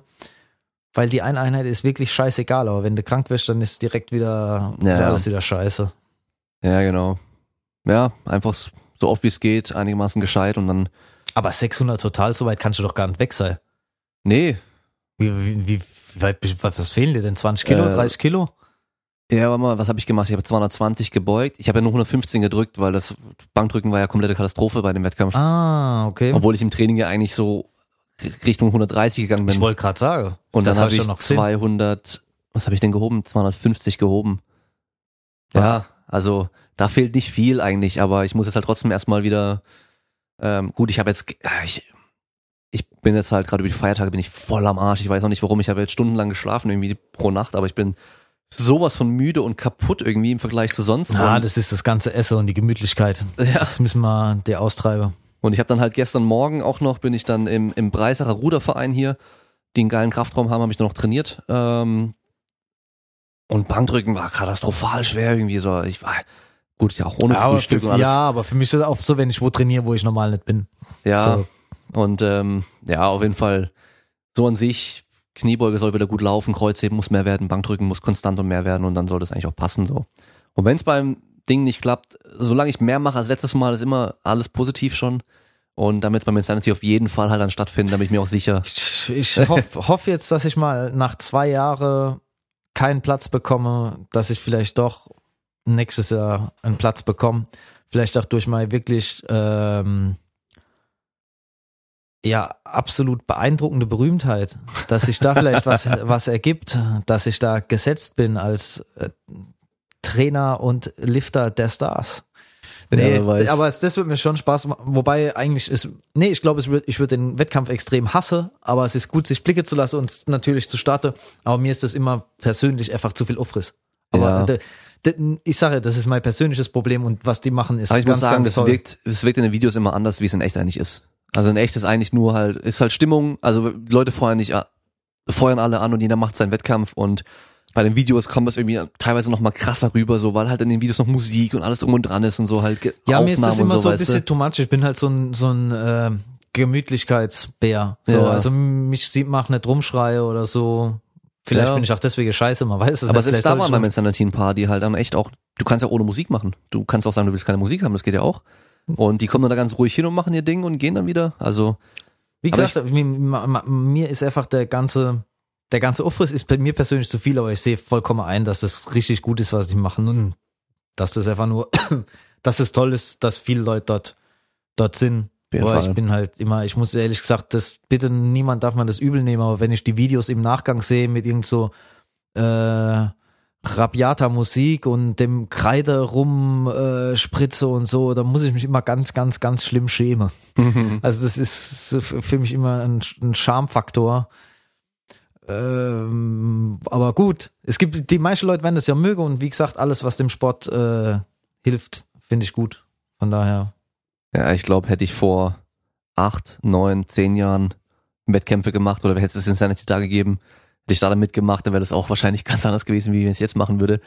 Weil wenn ich mir meine alten Trainingsvideos anschaue in meiner Garage, so voll am Ausrasten mit der Musik so laut, wie es nur ging und hin und her gelaufen die ganze Zeit und rumgeschrien und dann äh, so Lieder, wo dann noch am Wie, Anfang... wie, wie hieß denn, Entschuldigung, aber wie hieß denn die YouTube-Serie, wo du da diese komische Shorts anhast und die Cup auf dem Kopf? Das hat äh, Wie- Pascal das? beim Live-Podcast angesprochen. Das haben dann Leute dann das? vor Ort haben es dann äh, angeschaut und ähm, Dieses Swole Patrol? Nee. Wanna, Wannabe Swole Patrol, genau. Und aber das im letzten in, im, im Live-Podcast-Ausschnitt mit Pascal, da wird es auch schon erwähnt. Das heißt, Leute haben es wahrscheinlich jetzt auch schon gehört und gesehen. Die Wannabe Swole Patrol, das Und auf Ding. dem Kanal habe ich auf, ein, auf einmal echt mehr Views nochmal bekommen und halt, weil er hat seine Story geteilt dann beim Live-Podcast. Und äh, Follower und Kommentare und auf dem Kanal ist seit Jahren nichts passiert. Also geht auf Damien's Seite und nicht auf diesen Damien Strength Kanal, wenn dann. Wobei ihr könnt halt da meine Entschuldigung, alten. aber ich finde den Content von der Wannabe Swole Patrol deutlich wertiger und besser. Wie, wie man heutzutage so schön sagt, da gibt's Mehrwert. Da gibt's richtig Mehrwert, genau. Wenn ich das Wort Mehrwert im Jahr 2020 nochmal höre, die Person steche ich ab. Mit Ansage. Ja. Mehrwert. Wenn ich, ich möchte auch irgendwie die, die 2020 ist auch für mich äh, wirkliches Ziel, eine Abmahnung. Ich ich habe meine es dieses. Jahr schon bekommen. Du hast es schon geschafft, aber das ist der Ritterschlag des Internet-Trolls, wenn man auch mal Abmahnung bekommt. Und bisher habe ich, ich schieß und schieß und schieß und mach und mach und mach und ich bekomme keine Abmahnung. Vor allem hättest du und ich ja auch für viele Sachen eigentlich schon eine haben können, aber jetzt habe ich für irgendwas bekommen, wo ich sage, das macht eigentlich gar keinen Sinn so. Weißt ja, du? ja, unverhofft Also- kommt oft. Das Ja, war irgendwie für, für was, wo ich nicht mitgerechnet hätte. Ja, genau. Und vor allem so, so, so mit so einer Zeitverzögerung. Das war so das Krasse. Ja, ja, vielleicht, vielleicht nehme ich aber auch mein Maul zu voll, verstehe ich. In zwei Monaten flattert irgendwie eine Abmahnung nach der nächsten rein, Ja, die sich angesammelt haben. So, das ist auf jeden Fall mein Ziel für, für 2020. Äh, Abmahnungen sammeln, Leute noch mehr anzupissen. Das ist auf jeden Fall. Ich habe ich hab so viel offen. Gewisse Personen haben prahlen rum, dass sie mir Schelle geben wollen. Andere Leute sammeln Informationen für eine Klage gegen mich. Das habe ich ja alles auch schwarz auf weiß. Das ist eine Sache, die ich mir aus dem Kopf ziehe und bei zugegebener Zeit werde ich das auch veröffentliche als kleines Schmankerl zum Lachen und Singen und Tanzen. Ähm, nee, und davon möchte ich auch einfach mehr sehen. Also ich, ich möchte auch die Skandaltrommel massiv rühren. Da machen wir Promo. Nee, Also sowas. nicht, nicht mehr Wert, sondern mehr Skandal und kein Wert. Ja, ach so, das war das, Wert. wo, wo- was ich eigentlich meinte. Wenn ich das Wort Mehrwert höre, dann drehe ich komplett durch. Auch dieses Getue, ich mache das ja alles nur für euch und nicht um Geld zu verdienen. Ich sag's jetzt ganz offiziell, ich verdiene echt gern Geld, weil ich meine Miete zahlen muss und ich auch gern mal zu Rewe einkaufen fahre. um, um mal Karl S. zu zitieren. Ich liebe Geld. Das war so gut, der, der, der, der, kriegt aber die, der kriegt auch nichts mehr mit. Aber, aber Nee, den, den schaue ich mittlerweile wieder gern, weil der, der, der, der ist so, der ist ja vollkommen drüber. ja, Mann. D- den, den schaue ich gern, äh, weil, ja, das ist so, jetzt würde er bestimmt sagen, dass ich ein schrecklicher Versager bin, deswegen, weil ich mir seinen Quatsch anziehe, äh, an, äh, reinziehe, um mich zu amüsieren, aber ist die Wahrheit. Ja. Vielleicht kriegst du ja von ihm eine Abmahnung, wenn du es richtig machst. Ich weiß nicht, ob der so, ob der Abmahnfinger bei ihm, ich weiß, dass der Zitlo, der, der mahnt gern. Stimmt, ja. Ja, auch schon mitbekommen. Ja, das war auch traurig. Ich habe dessen Eiscreme gesehen in meinem Realmarkt. Da wollte ich es eigentlich am liebsten alles direkt in den Müll werfen. Aber gut, kann man nicht aufhalten, scheinbar. Also ich habe ein Produkt von denen jemals konsumiert und das war ein Riegel und das war, fand ich, miserabel. Welches ist es von denen? Das, das, äh, die Firma oder dieser Name? Rocker. Rocker, okay. Ja. Ja. Der, der Riegel war, war, ich fand den ekelhaft. ja. Das war das Einzige, was ich jemals probiert habe, von daher, aber gut. Das Zeug ist ja das Gleiche, also vor allem hier in Deutschland. Nein, ich mache das alles nur für meine Community und ich habe ganz besondere Rohstoffe, die absolut niemand sonst hat, außer jeder andere, der bei meinem Abfüller bestellt. Ja, genau. Ja, das ist ja das Ding. Ja, das wünsche ich mir für 2020, dass Supplements in den Hintergrund treten. Das wäre mein großer, mein großer, großer Wunsch, wenn ich das aus irgendeinem Grund, ich weiß nicht wie, aber wenn ich das irgendwie unterstütze könnte, dass Supplements nicht in der Versenkung verschwinden unbedingt, aber äh, geringeres, äh, geringere Aufmerksamkeit bekommen, dann wäre Ja, mir ja. das sehr lieb. Vor allem halt nicht, nicht wieder in unserer Blase, sondern halt in der Allgemeinheit. Ja, es ist, es ist, aber wenn man sich halt anguckt, dadurch, dass damit so viel Geld verdient wird, ist es, ähm, ist es eigentlich im Bewusstsein oder in der Außendarstellung, könnte man meinen, die Hälfte vom Training machen Nahrungsergänzungsmittel aus. Und, Ja, das, ja. und nichts könnte ja weiter weg sein von der Realität. Was ich als Junge damals hätte sparen können an Geld, was ich kaum hatte, sag ich mal, weißt du, so, wenn ich keine Supplements gekauft hätte, die mir eh nichts gebracht Ach, haben. so viel Scheiß ausgegeben. Gestern wurde ich gefragt, was irgendwie, was mein schrecklichstes Proteinpulver war. Das war irgendwie 2004 oder 2003 oder so. Ähm, irgendwas mit Geschmack Erdbeere. Das hat geschmeckt. Das war wie so ein, ein lehmiger Schlamm. Das war ekelhaft. Ich Ich habe hab da auch- einmal, habe ich ähm, mit das erste, was ich bestelle, war so Mehrkomponenten, da war aber auch sehr viel Weizenprotein drin. Was war mir in dem Fall dann auch egal. Ähm, obwohl ja alle äh, Bodybuilding-Foren gemeint haben, das Weizenprotein wäre voll schlecht und unnötig. Ähm, ich weiß nicht mehr, wie das hieß. Das war auch auf jeden Fall so fast so labellos, also ohne, also war einfach so ein blankes Label da drauf, so mit den Inhaltsstoffen. Das war super günstig im Verhältnis zu dem, was es sonst gab. Hey, ich habe da einen probiert und ich habe das, ich konnte es nicht trinken. Ich bin halt, äh, wie du ja auch, wenn es um Essen geht, irgendwie äh, nicht ganz so einfach. Mein Vater kippt alles runter, da habe ich ihm das gegeben und dann hat der das halt dann getrunken, bis es leer war, weil ihm ist es halt egal. Äh, und ich habe dann halt echt das nicht trinken können. Ey. Und dann habe ich dann auf der FIBO auch irgendwann mal so ein Proteinpulver gefunden, was mir geschmeckt hat. Aber das ist dann auch dann irgendwie auch so teuer gewesen. Ich habe dann da dieses, den Eimer von dort dann gehabt, aber dann auch nie wieder. Und Ja, aber das, das wünscht man so ein bisschen, dass das in den Hintergrund tritt, aber ich weiß Ja. nicht, wie man das machen soll. Das Training, Training in den Vordergrund tritt, nicht nur, weil ich Training verkaufe, sondern generell einfach, weil das wohl die, der größte Einflussfaktor auf, ja, auf, aufs sportliche Fortkommen ist. auch Ernährung, wie sie alle übertreiben. Vor allem, wenn es um Gesundheit geht. Ja, ich Ich weiß. zweifle daran, dass die Ernährung da so viel ausmacht, ehrlich gesagt, mittlerweile. Ich weiß es nicht. Ich weiß es nicht, aber es ist, äh, was, ach so, aber weiteres Ziel für mich noch für 2020 ist, äh, ich möchte das Thema Essstörungen näher beleuchten. Weil bedingt durch die Ausrichtung meiner Firma, die sich ja hauptsächlich auf Mädels fokussiert, bekomme ich immer mehr, ohne dass ich, am Anfang war ich da komplett blauäugig und naiv und habe das nicht sehe, wie viel Essgestörte es gibt, aber Hardcore Essgestört. Also die, wer von euch das kennt, der weiß, was ich meine, wenn ich zum Beispiel von so einem Magersuchtschädel rede. Da, wenn man schon wirklich ganz massiv die Konture des Schädels durchsehen kann, weil die Leute so abgemagert sind. Und so Sachen erreichen mich auch viel. Und da möchte ich, äh, würde ich gerne mit einer Professorin in Freiburg was machen, die ähm, sowohl Essstörungen behandelt, aber auch an Essstörungen forscht. Und da so ein bisschen zeige, ich würde nicht gern direkt Hilfe geben, so, ihr seid essgestört, macht das, aber ich würde gern zeigen, das sind die Behandlungsmöglichkeiten. So läuft es ab, wenn ihr zu so einem Gespräch kommt.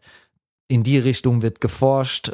Bei welcher Sache solltet ihr, weißt du, was sind so Anzeichen, dass ihr Ja, euch mal genau das. angucken lassen sollt? Weißt du, das heißt nicht, wenn ihr das habt, seid ihr essgestört, sondern einfach, was sind jetzt Anzeichen, die euch den Hinweis geben, euch mal angucken zu lassen. Ich meine, in viele Fälle wird es dann trotzdem so sein, die gehen hin, es kommt raus, nö, sie sind bloß ein bisschen komische Esser, aber sie sind jetzt nicht essgestört. Aber es besteht ja kein Schade darin, sich mal angucken zu lassen. Und ich sehe halt viele und dann sehe ich viele auf Instagram, da sind sehr, sehr viele essgestört, auch Leute mit Einfluss sind essgestört.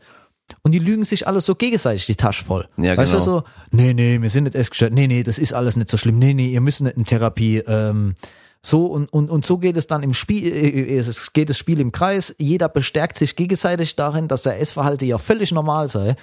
Dabei sind alle vollkommen durch. Weißt du, da wird dann rumgeprahlt. Wenn ich das sowas höre, da kriege ich halt kalte Kotze. Äh, äh, ja, ich mache Diät und esse aber jeden Tag ein großes Eis.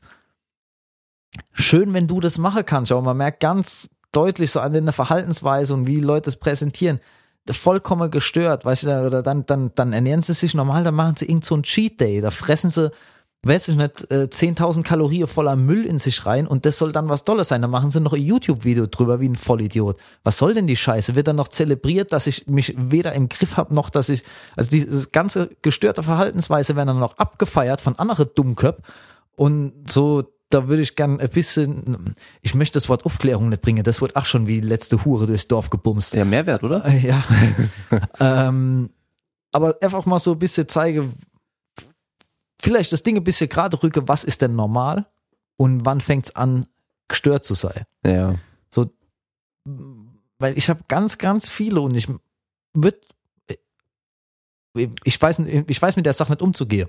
Ja, vor allem, du kannst nicht einfach so sagen, so, hey, ich glaube, du bist essgestört, äh, lass dich mal untersuchen oder so. Das geht ich, halt nicht. Ich, ich, ich mach's dann, weil es ist zwar unhöflich wie Sau, aber ich weiß nicht besser zur Hilfe. Ich sag dann oft, bitte such da Hilfe, geh in Behandlung. Ich weiß es nicht. Ich kenne mich nämlich damit nicht aus in dem Umgang mit Essgestörte. Ich weiß es nicht. Ich, ich habe diese ekelhafte Eigenart, dass wenn ich von was wirklich überhaupt keine Ahnung habe wie Essstörung, dann halte ich halt meine Schnauze in dem Sinn, dass ich nicht den Leuten erkläre, wie sie das angehen sollen, weil ich weiß es nicht. Ich kenne die Krankheit nicht. Ich habe damit nichts zu tun. Mir begegnet es nur ständig. Vor allem wahrscheinlich auch sehr unterschiedlich, wie es sich auswirken kann, so. Wahrscheinlich, ja. Ja. Also ich habe Ich meine, was ich so oft sehe, ist halt dann irgendwelche, diese, diese Influencer-Mädels dann, die dann irgendwie, die machen dann so zwei Wochen irgendwie Bulking, wo sie dann zunehmen wieder und dann äh, machen sie direkt danach wieder Diät. Die sind die ganze Zeit irgendwie am Wechseln so, weißt du? Die Richtig, sind auch nicht so beständig da, dabei. Da, da ist nie was von Dauer dabei. ja, genau. Und man, ob, egal wer das jetzt war, ob das zum Beispiel der Arne Otte hat es auch gemacht, so zum Beispiel, wenn man länger in einem moderaten Überschuss ist, ich rede jetzt nicht von Fettmäste, ja. sondern wirklich lange, lange Zeit in einem Überschuss ist, da kommt richtig was bei rum, wenn man nicht ständig über, äh, über die Stränge schlägt und dann wieder runter diäten muss, sondern sage ich moderate, moderate, äh, moderates Kalorieplus und ich trainiere einfach wie ein Teufel und dann geht da richtig was vorwärts, statt immer, oh, ich hab wieder gebulkt, wo ich nur Müll in mich reingefressen habe und dann, aber dann mache ich einen Minicut und so geht's ständig hin und her und die Leute kommen überhaupt nicht vom Fleck. Ja, ja. Weil sie dann zu schnell zu fett werden, einfach Ja. auch, weil sie denken, ja, jetzt muss ich jetzt zunehmen und so und dann, Und das möchte ich so ein bisschen nächstes Jahr einfach mal so, ach, mich selber da in die Richtung, mir, mir das mal erzählen lassen, weil Essstörung ist für mich, ich hatte vielleicht mal zeitlang als junger Kerl äh, etwas gestörtes Essverhalten, aber also jetzt so nie, nie heftig, ja. Und da möchte ich mir auch selbst so ein bisschen erklären lassen, was es mit der ganzen Sache auf sich hat und vielleicht auch, dass ich dann besser und an die richtige Stelle verweisen kann, wenn mir das begegnet und es begegnet mir so oft und es ist schmerzhaft zu sehen, wenn ich dann sehe, dass jemand schon aussieht, wo, wo sich überhaupt nicht die Frage stellt, ist die Person essgestört oder ist die Person magersüchtig? Ja, ist er. Es gibt eine gewisses, äh, gewisse Maß an, an Dünnheit, Ja. nennen wir es mal, der kein anderer Schluss zulässt. Die Leute sehen auch dann interessanterweise anders aus als jemand, der, oder ich meine einen Unterschied zu sehen, als jemand, der natürlich dürr ist. Wenn ich da alte Bilder anschaue, ja. dann siehst du sehr dürr aus, aber in keiner Weise krank, sondern ich denke, ja, das ist ein junger Kerl, der irgendwie im Wachstum ist, während bei denen sieht man es, es ist die, die Haare sehen nicht äh, Oder Nährstoffmangel, den sieht richtig, einfach man, so die irgendwie. Haare sehen, sehen nicht, nicht vital aus, die Leute sehen so ein bisschen fahl aus, haben so einen komischen Schädel. Ähm, und wenn ich das dann halt sehe und dann sehe ich, was die Leute essen, weißt du, und dann zeigen sie so ihre Mahlzeit, das sind dann so zwei Reiswaffeln und ein paar äh, Schnitze Tomate. Hm. Ja, ja. Und ich denke so, ich glaube, Katze isst mehr. Mein Sohn ist mehr. Ja, und, und da möchte ich so ein bisschen, wie gesagt, einfach zeigen, wann, wann das möglich ist. Und was mir auch, ich habe mit ein paar Leuten schon noch geredet, die da Ahnung haben und zum Beispiel für manche, manche müssen scheinbar akzeptieren, das scheint wohl so zu sein, dass die in dem Maße gestört sind, dass die einsehen müssen, dass zum Beispiel in ihrem Leben nie mehr eine formelle Diät machen können. Das ist für die nicht, äh, nicht förderlich, nicht erlaubt, wie ein Ja. Alkoholiker, der nicht mehr trinken soll. Ähm, und da möchte ich so ein bisschen was machen. Also nicht, weil mich das Thema so brennend interessiert, sondern einfach aus der, aus, aus der Notwendigkeit heraus, Ja. wie meine Firma ausgerichtet ist. Und ja, Auf jeden Fall spannendes Thema, ja. Auch eine Sache, mit der ich eigentlich auch wenig Berührungspunkte habe und ähm, wahrscheinlich, aber ja, in dem Frauenthema auf jeden Fall halt wichtig ist. Aber auch bei den Männern wahrscheinlich eher ins andere Extrem irgendwie so. Ja, das sind aber acht, glaube ich, mehr essgestört, als man denkt. ja, ja, also dieses ganze Bigorexia oder oder ähm, Herkules, nee, äh, Arnold, nee, Adonis-Komplex, so heißt es genau. Ich habe Arnold-Komplex, habe ich. Ich habe Arnold, ich hab, ja, Schape. ja, ich habe Arnold-Komplex. Ja, Mann. Ja, also schon auch spannendes Thema irgendwie. Aber das ist halt eben wieder so ein Ding. Ich meine, wie bei allem mit dem ganzen Sportding, es geht viel mehr halt um dieses ganze, die ganze Kopfgeschichte, das psychologische, das Verhalten, die Gewohnheit und den ganzen Kram und weniger um, was am Schluss genau gemacht wird. Weil das ist eigentlich gar nicht schwer. Ja, also die wissen ja theoretisch auch, was sie essen sollten, aber oder wie sie es machen sollten. Das ist auch so was, was mich noch, noch mehr beschäftigt ist mit, das Problem, mit, ja. mit so Gewohnheitsdinge. Ja, ja, da bin ich auch gerade wieder dran.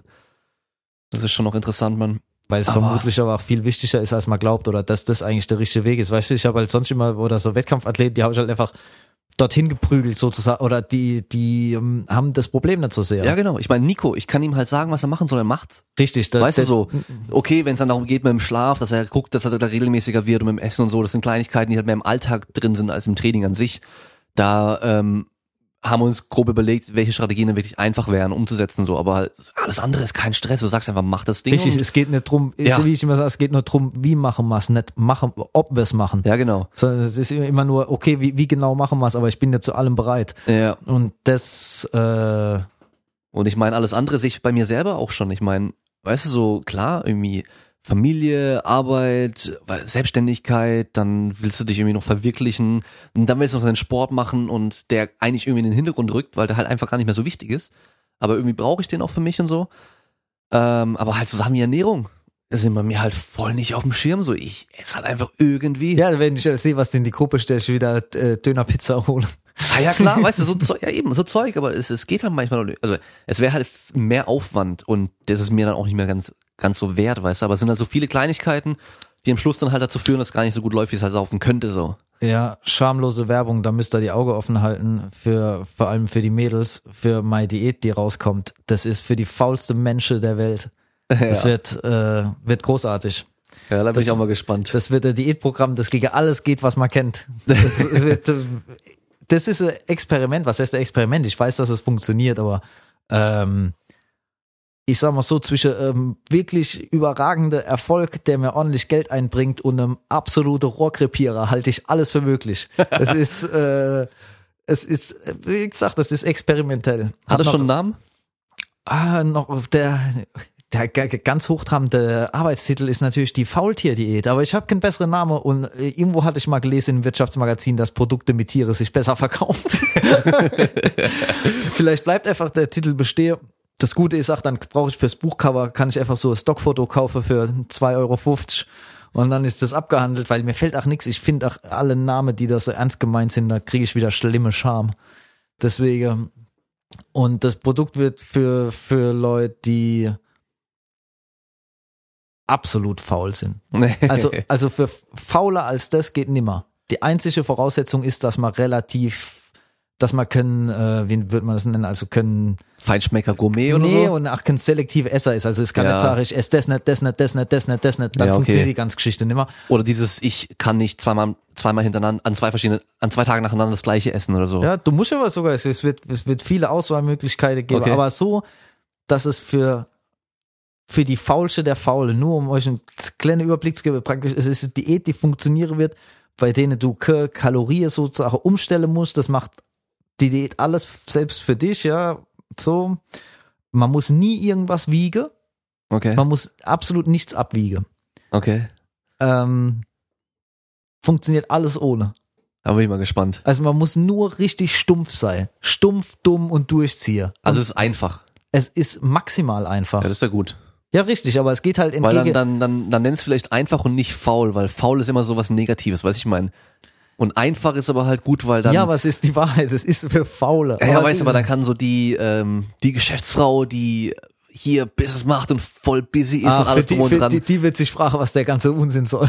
Nee, weiß aber so, jemand, der halt so beschäftigt ist und sowas, kann es super einfach sich dann noch damit erfolgreich Ja, ernähren. wie, so. wie, wie gesagt, das, aber es wird so, dass man nichts wiegen muss, man muss absolut nichts machen, man muss den Kopf nicht im geringsten anschalten. Okay. Also wer, ich, ich bin sicher, dass, dass du die Diät absolvieren könntest, wenn du permanent drei Promille hättest. Also, es, ist- absolut keinerlei Hirnspalz nötig. Null. Jetzt sag aber bloß nicht perfekt für deine Follower. Nee, Mit den nee, Worten. nee, es ist perfekt für Leute wie mich. So zum Beispiel, ich bin relativ, ich bin relativ stumpf und dumm und leidensfähig. Das heißt, ich würde niemals den Trade-off machen, dass mein Essen besonders toll schmeckt. Äh, und dafür muss ich mir aber mehr Mühe geben, sondern ich bin eher so, ja, ist mir jetzt egal. Ja. Äh, Hauptsache schnell, billig, komm und aus der Auge, aus dem Sinn. So, für so Leute ist es halt. Die Sachen, mir ist alles eigentlich egal. Hauptsache, ich muss mich nicht, ähm, ich muss der Sache nicht mehr Aufmerksamkeit schenken als nötig. Und dann ist das Gold richtig. Wer aber jetzt irgendwie sagt, er isst gerne besonders lecker und es ist, muss besonders toll, abwechslungsreich und hier und da sei, der wird damit absolut keine Freude haben. Ja, aber das geht ja dann bestimmt auch noch irgendwie, wenn du dann mit der, mit der Methode irgendwie Erfahrung hast. Also lecker machen geht ja immer. Das dauert Ja, länger. ja, d- das Ding ist, die ganze Sache ist nur dort basiert auf, auf genau dem Gegenteiligen, wie man jedes Diätbuch kennt. Jedes Diätbuch ist eigentlich immer, oder es ist immer der Versuch, den Leuten noch mehr Freiheit zu geben. So zu sagen, hey, du kannst aber das machen, du kannst das tolle Rezept noch hier mit dem äh, Geschmackspulver und ich gebe dann noch mehr Freiheit, noch mehr Freiheit, noch Ja, mehr das funktioniert Freiheit. dann nicht, weil mehr Auswahl äh, Richtig, führt da, da, da, muss man Regel. immer noch den Kopf anschalten. Was Ja. möchte ich denn jetzt eigentlich essen? Was möchte ich machen? Wie ist das Ganze? Mein Konzept geht in exakt Genau die, das isst du jetzt. Genau das Gegenteil. Okay. Dir werden komplett die Hände gebunden. Du hast das Maul zu halten, das zu essen, was draufsteht und dann klappt die ganze Sache. Also es Okay. gibt auch keine Möglichkeit, dass das Ganze nicht funktioniert. Es ist, es, Erfolg ist garantiert. Weil es einfach nicht zeigen kann, dass es nicht funktioniert. Dafür ist es halt nicht, hat man nicht unendliche Freiheiten. Es Okay. geht halt gen- genau entgegen dem, immer mehr Freiheit zu haben, weil es ja immer, ich meine, wer braucht noch ein Diätbuch? Was soll die Scheiße? Ja, nee, das, Das, äh, die Diät passt auf den Bierdeckel. Ist genug Obst und Gemüse, zwei Gramm pro, äh, Protein pro Kilo Körpergewicht äh, und seinem Kaloriendefizit. So. Damit ist 99 Prozent allem Wissen, was ich brauche, abgehandelt. deswegen ja jetzt auch eher dieses Verhalten. Richtig, das, Verhaltensgeschichte, das ist das, was ich meinte, als der, Ja. der technische Aspekt. Das Ja, ja. Ist, es, ist der technische Aspekt fertig. Wie, man dann das Verhalten ändert, ist was anderes. genau. Aber da sehe ich halt auch wenig von den Büchern. Wenn ich sage, in den Büchern würde Ja, ja. Äh, behandelt werde, dann wäre das was anderes. Wird's aber nicht. Stattdessen gibt's noch das fünfte, ey, ich habe noch ein Protein-Pancake-Rezept, die eh alle schmecken wie äh, äh, Pappkarton. Äh, Pappkarton, ja. Weißt du, und das sieht auf deine Bilder, oh, ich finde es immer so lustig, dieses Gekochte sieht auf deine Bilder immer richtig gut aus. Ja, ja. Aber weil es insgesamt aus den fünf Zutaten irgendwie Eischnee, Haferflocke, Quark und äh, irgendwie Geschmackspulver besteht, schmeckt alles gleich scheiße. Es, sieht immer, es sieht immer schick aus, aber äh, es schmeckt immer, das habe ich auch früher gemacht, so weißt du, Käse, Kuchen und so ein Ah. Dreck, Alter. Du verarschst dich Nee. nur selbst, Mann. Nee. Wenn ich einen Snickers will, dann esse ich einen Snickers und Ich, nicht irgendwie ich habe blöden ich hab hier vorher fantastische Käsekuchen zu essen bekommen von Damiens Mama und äh, so, so hat ein Käsekuchen zu schmecken. Der war aber weder low fat noch low carb noch low irgendwas. Aber dafür halt High Geschmack. Ja, der war äh, full alles. Aber war gut. Ja, Mann. Gut, ich würde sagen, wir machen mal Schluss hier. Ja, ich möchte alle grüßen, die mich kennen. das wollte ich nur machen, weil ich es auch nicht in der Fernsehsendung geschafft habe. Ach, kleine Randnotiz. Ich habe mich, meine Bewerbung ist rausgegangen für Big Brother. 20. Jubiläumsedition. Big Brother. Also, falls ähm, es, es besteht zumindest, bis ich die Absage habe, die geringe Möglichkeit, dass ich im Fernsehen auftrete. Kommt das dann auch Das- mit Voting, wer reinkommt und so ein Zeug? Oder Ich glaube nicht Voting. nur, wer ich am glaub, abgefucktesten nee, nee, ist und ich, so? Nee, ich glaube, die, die, die Produktionsfirma Endemol entscheidet, wer reinkommt. Ich glaube, es geht ja dann nur, ich weiß nicht mehr genau, wie die Wer Sendung funktioniert, wer raus, rausgewählt wird. Ja, ja, die Leute werden rausgewählt, aber wie, mit dem Reinkommen, glaube ich, mit dem Reinkommen, das übernimmt, glaube ich, komplett Endemol. Aber ich habe bin, hab keine Kosten und Mühen gescheut für meine Bewerbung für Big Brother. Oh, und, Äh, ich ich, ich äh, mache ja Weißt du, was du gerade machst? Du machst äh, einfach, was Flying Uwe gemacht hat. Mm, Ich, ich habe den Kennst Namen den? mal gehört, aber ich Hat früher so ein bisschen Tricking und Kampfkunst gemacht und hat dann, glaube ich, so Fitnesszeug auch gemacht. Ich glaube, Smilo Dogs, diese Mark, Klamottenmark, ist auch irgendwie mit oder von ihm, bin mir nicht wenn ganz sie sicher. von ihm ist, dann hat er Geld um. Also er ist da auf jeden Fall mit dabei, soweit ich weiß. Und er macht jetzt aber richtig MMA. okay. Also hat es da irgendwie, ich glaube, den zweiten Kampf schon gemacht auch. Bei was für einer Promotion war das? Äh, GMC, Mhm, okay. ja, den ersten gewonnen, den zweiten jetzt verloren, aber beziehungsweise verloren, we- weil abgebrochen wurde wegen einem Cut, Okay. der direkt irgendwie am Auge war. Und der war bei Big Brother. Der war Nee. doch auch bei Big Brother, Echt? ja. Ich kannte den halt vom Namen her und von den Videos so vom Tricken damals aus dem Tricking-Forum. Echt? Nein, dann hat das ja jemand schon gemacht, dann hat das ja überhaupt keinen Wert mehr für mich. Nein. Ja, aber dann ähm, habe ich halt gesehen, der ist auf einmal bei Big Brother und ich so, Alter, was macht der da? Weißt du, so, der will unbedingt ins Fernsehen kommen, dachte ich mir so. Der will unbedingt irgendwie so ins Fernsehen kommen. Ja, das ist, das ist ja das, was ich auch offen zugebe. Ich bin Ja. die größte Nutte. Ich, ich, ich halte Arsch hin. Ja. Das, das ist, ist vollkommen in Ordnung. Also ich mache da draus überhaupt keinen Hehl. ja, vielleicht kannst du ja nach Big Brother direkt zum Dschungelcamp. Das wäre mein Ziel. Ja, Also also bist du ja offiziell C-Promi oder was dann danach, noch Danach kommt. gibt's meine erste äh, Malle, Malle? LP. Ja, äh, ja, Sextape sowieso. Okay. Also da könnt ihr dann auf Pornhub, könnt ihr, wenn ihr euch traut. ähm, nee, aber dann gibt's die erste Malle-CD und Mhm. dann auch so Drogenbeichte. Weißt du, dann auch so der Absturz wird dann Ja, auch ja. zelebriert. Weißt du, ich will kurz, ein kurzer da gibt's Aufstieg ein haben wir Video, dann. wie du ähm, genauso wie David Hasselhoff den Burger vom Boden isst. Ja, nee, ach, wo ich dann heul und, Ja. und erzähl, was ich alles Schlimmes gemacht habe. Okay. So, ich möchte äh, ein, ein kurzer kometenhafter Aufstieg und dann möchte ich ein wirklich Oder dann den tiefsten Fall ja, überhaupt. Wie ich immer sage, ich war ganz unten und dann kam der tiefe Fall, ja. So, Okay. so, so möchte ich, dass es wird. Ja, also falls ihr, ihr könnt auch gern die Firma Endemol anschreiben und sagt, äh, dieser Alexander Ketterer, den möchte ich im Fernsehen sehen. Außerdem, dann bin ich schon wieder 100 Tage von der Bildfläche verschwunden. Das kann euch alle doch nur gelegen sein. Ja, und mit seiner, ähm, ähm, wie sagt man, ähm, leidenschaftlichen Art oder seiner zornigen Art kommen dann bestimmt noch ein paar lustige Szenen zu, äh, zustande. Ja, aber das habe ich gemacht. Ich werde mich doch bei ein paar mehr Fernsehsendungen. wer- Mir ist doch alles egal. Weißt du, ich bin jetzt, ich steck so tief in der ganzen Sache drin, so meine Karriere in, im herkömmlichen Sinn ist vorbei. Ja. Ich ich werde ich werd in meinem Leben nimmer bei der Firma Pfizer sitze und als Pharmazeut da irgendwelche Anträge bearbeite. So, die Nummer ist durch. Von daher, jetzt können wir vollkommen feuerfrei. Ähm, ja, sind wir, sind wir, spielen wir befreit auf. Bin ich mal gespannt. Es wäre ohne Scheiß, wäre richtig witzig, wenn es klappt. Und dann würde ich ohne Scheiß anfangen, Big Brother zu schauen. Ja, na, das hoffe ich doch schwer. Ja. Aber ich muss echt sagen, die sind ja anscheinend, ich habe da nochmal etwas nachgelesen, anscheinend 100 Tage in dem Ding da drin, ohne jetzt zum Beispiel auch Internet oder sowas. Natürlich nicht. Und mir ist es schon auf dem Schiff so schwer gefallen, weil ich dann nur sehr wenig Internet habe. Also 100 Tage ohne Internet, das Und wäre... dann mit wenigen, wahrscheinlich sehr komischen Leuten auf einem Fleck die ganze Zeit. Das, das wird eine Katastrophe werden.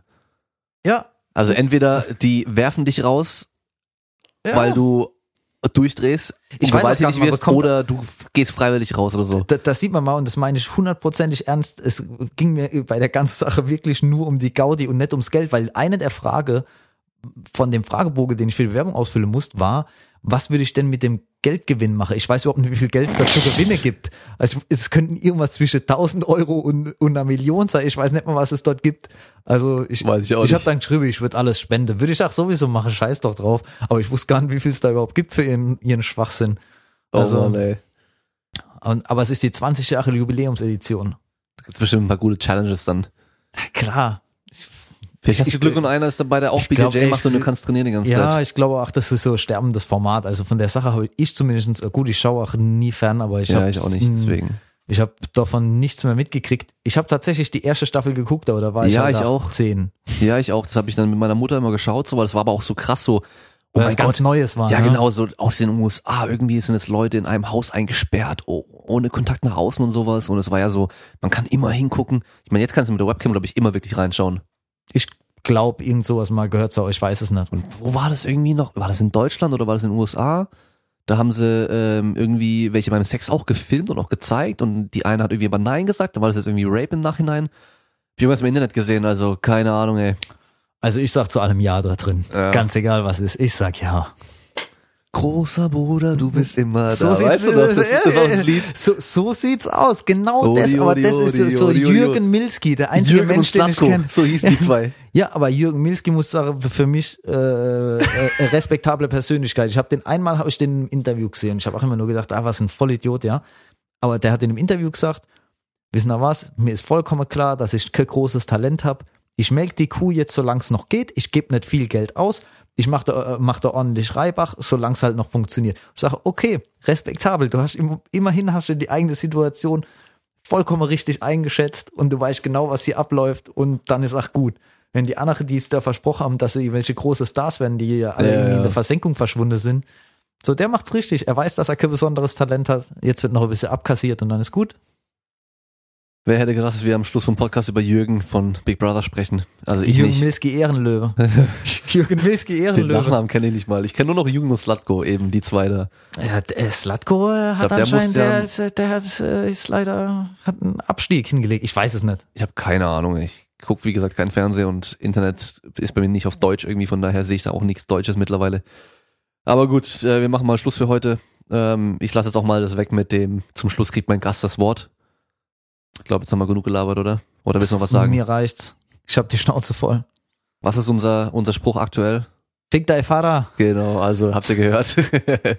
Beste Antwort auf jede Frage eigentlich. Es kommt Richtig. drauf an, oder wenn ihr keinen Bock habt, Ich- euch zu ich- erklären, einfach fick dein Vater. Ja, auch Ansage für 2020 wird eine Bewegung werden. Fick dein Vater. Ja. Also, könnt ihr euch drauf einstellen. Bald Merchandise. also ciao. Tschüss.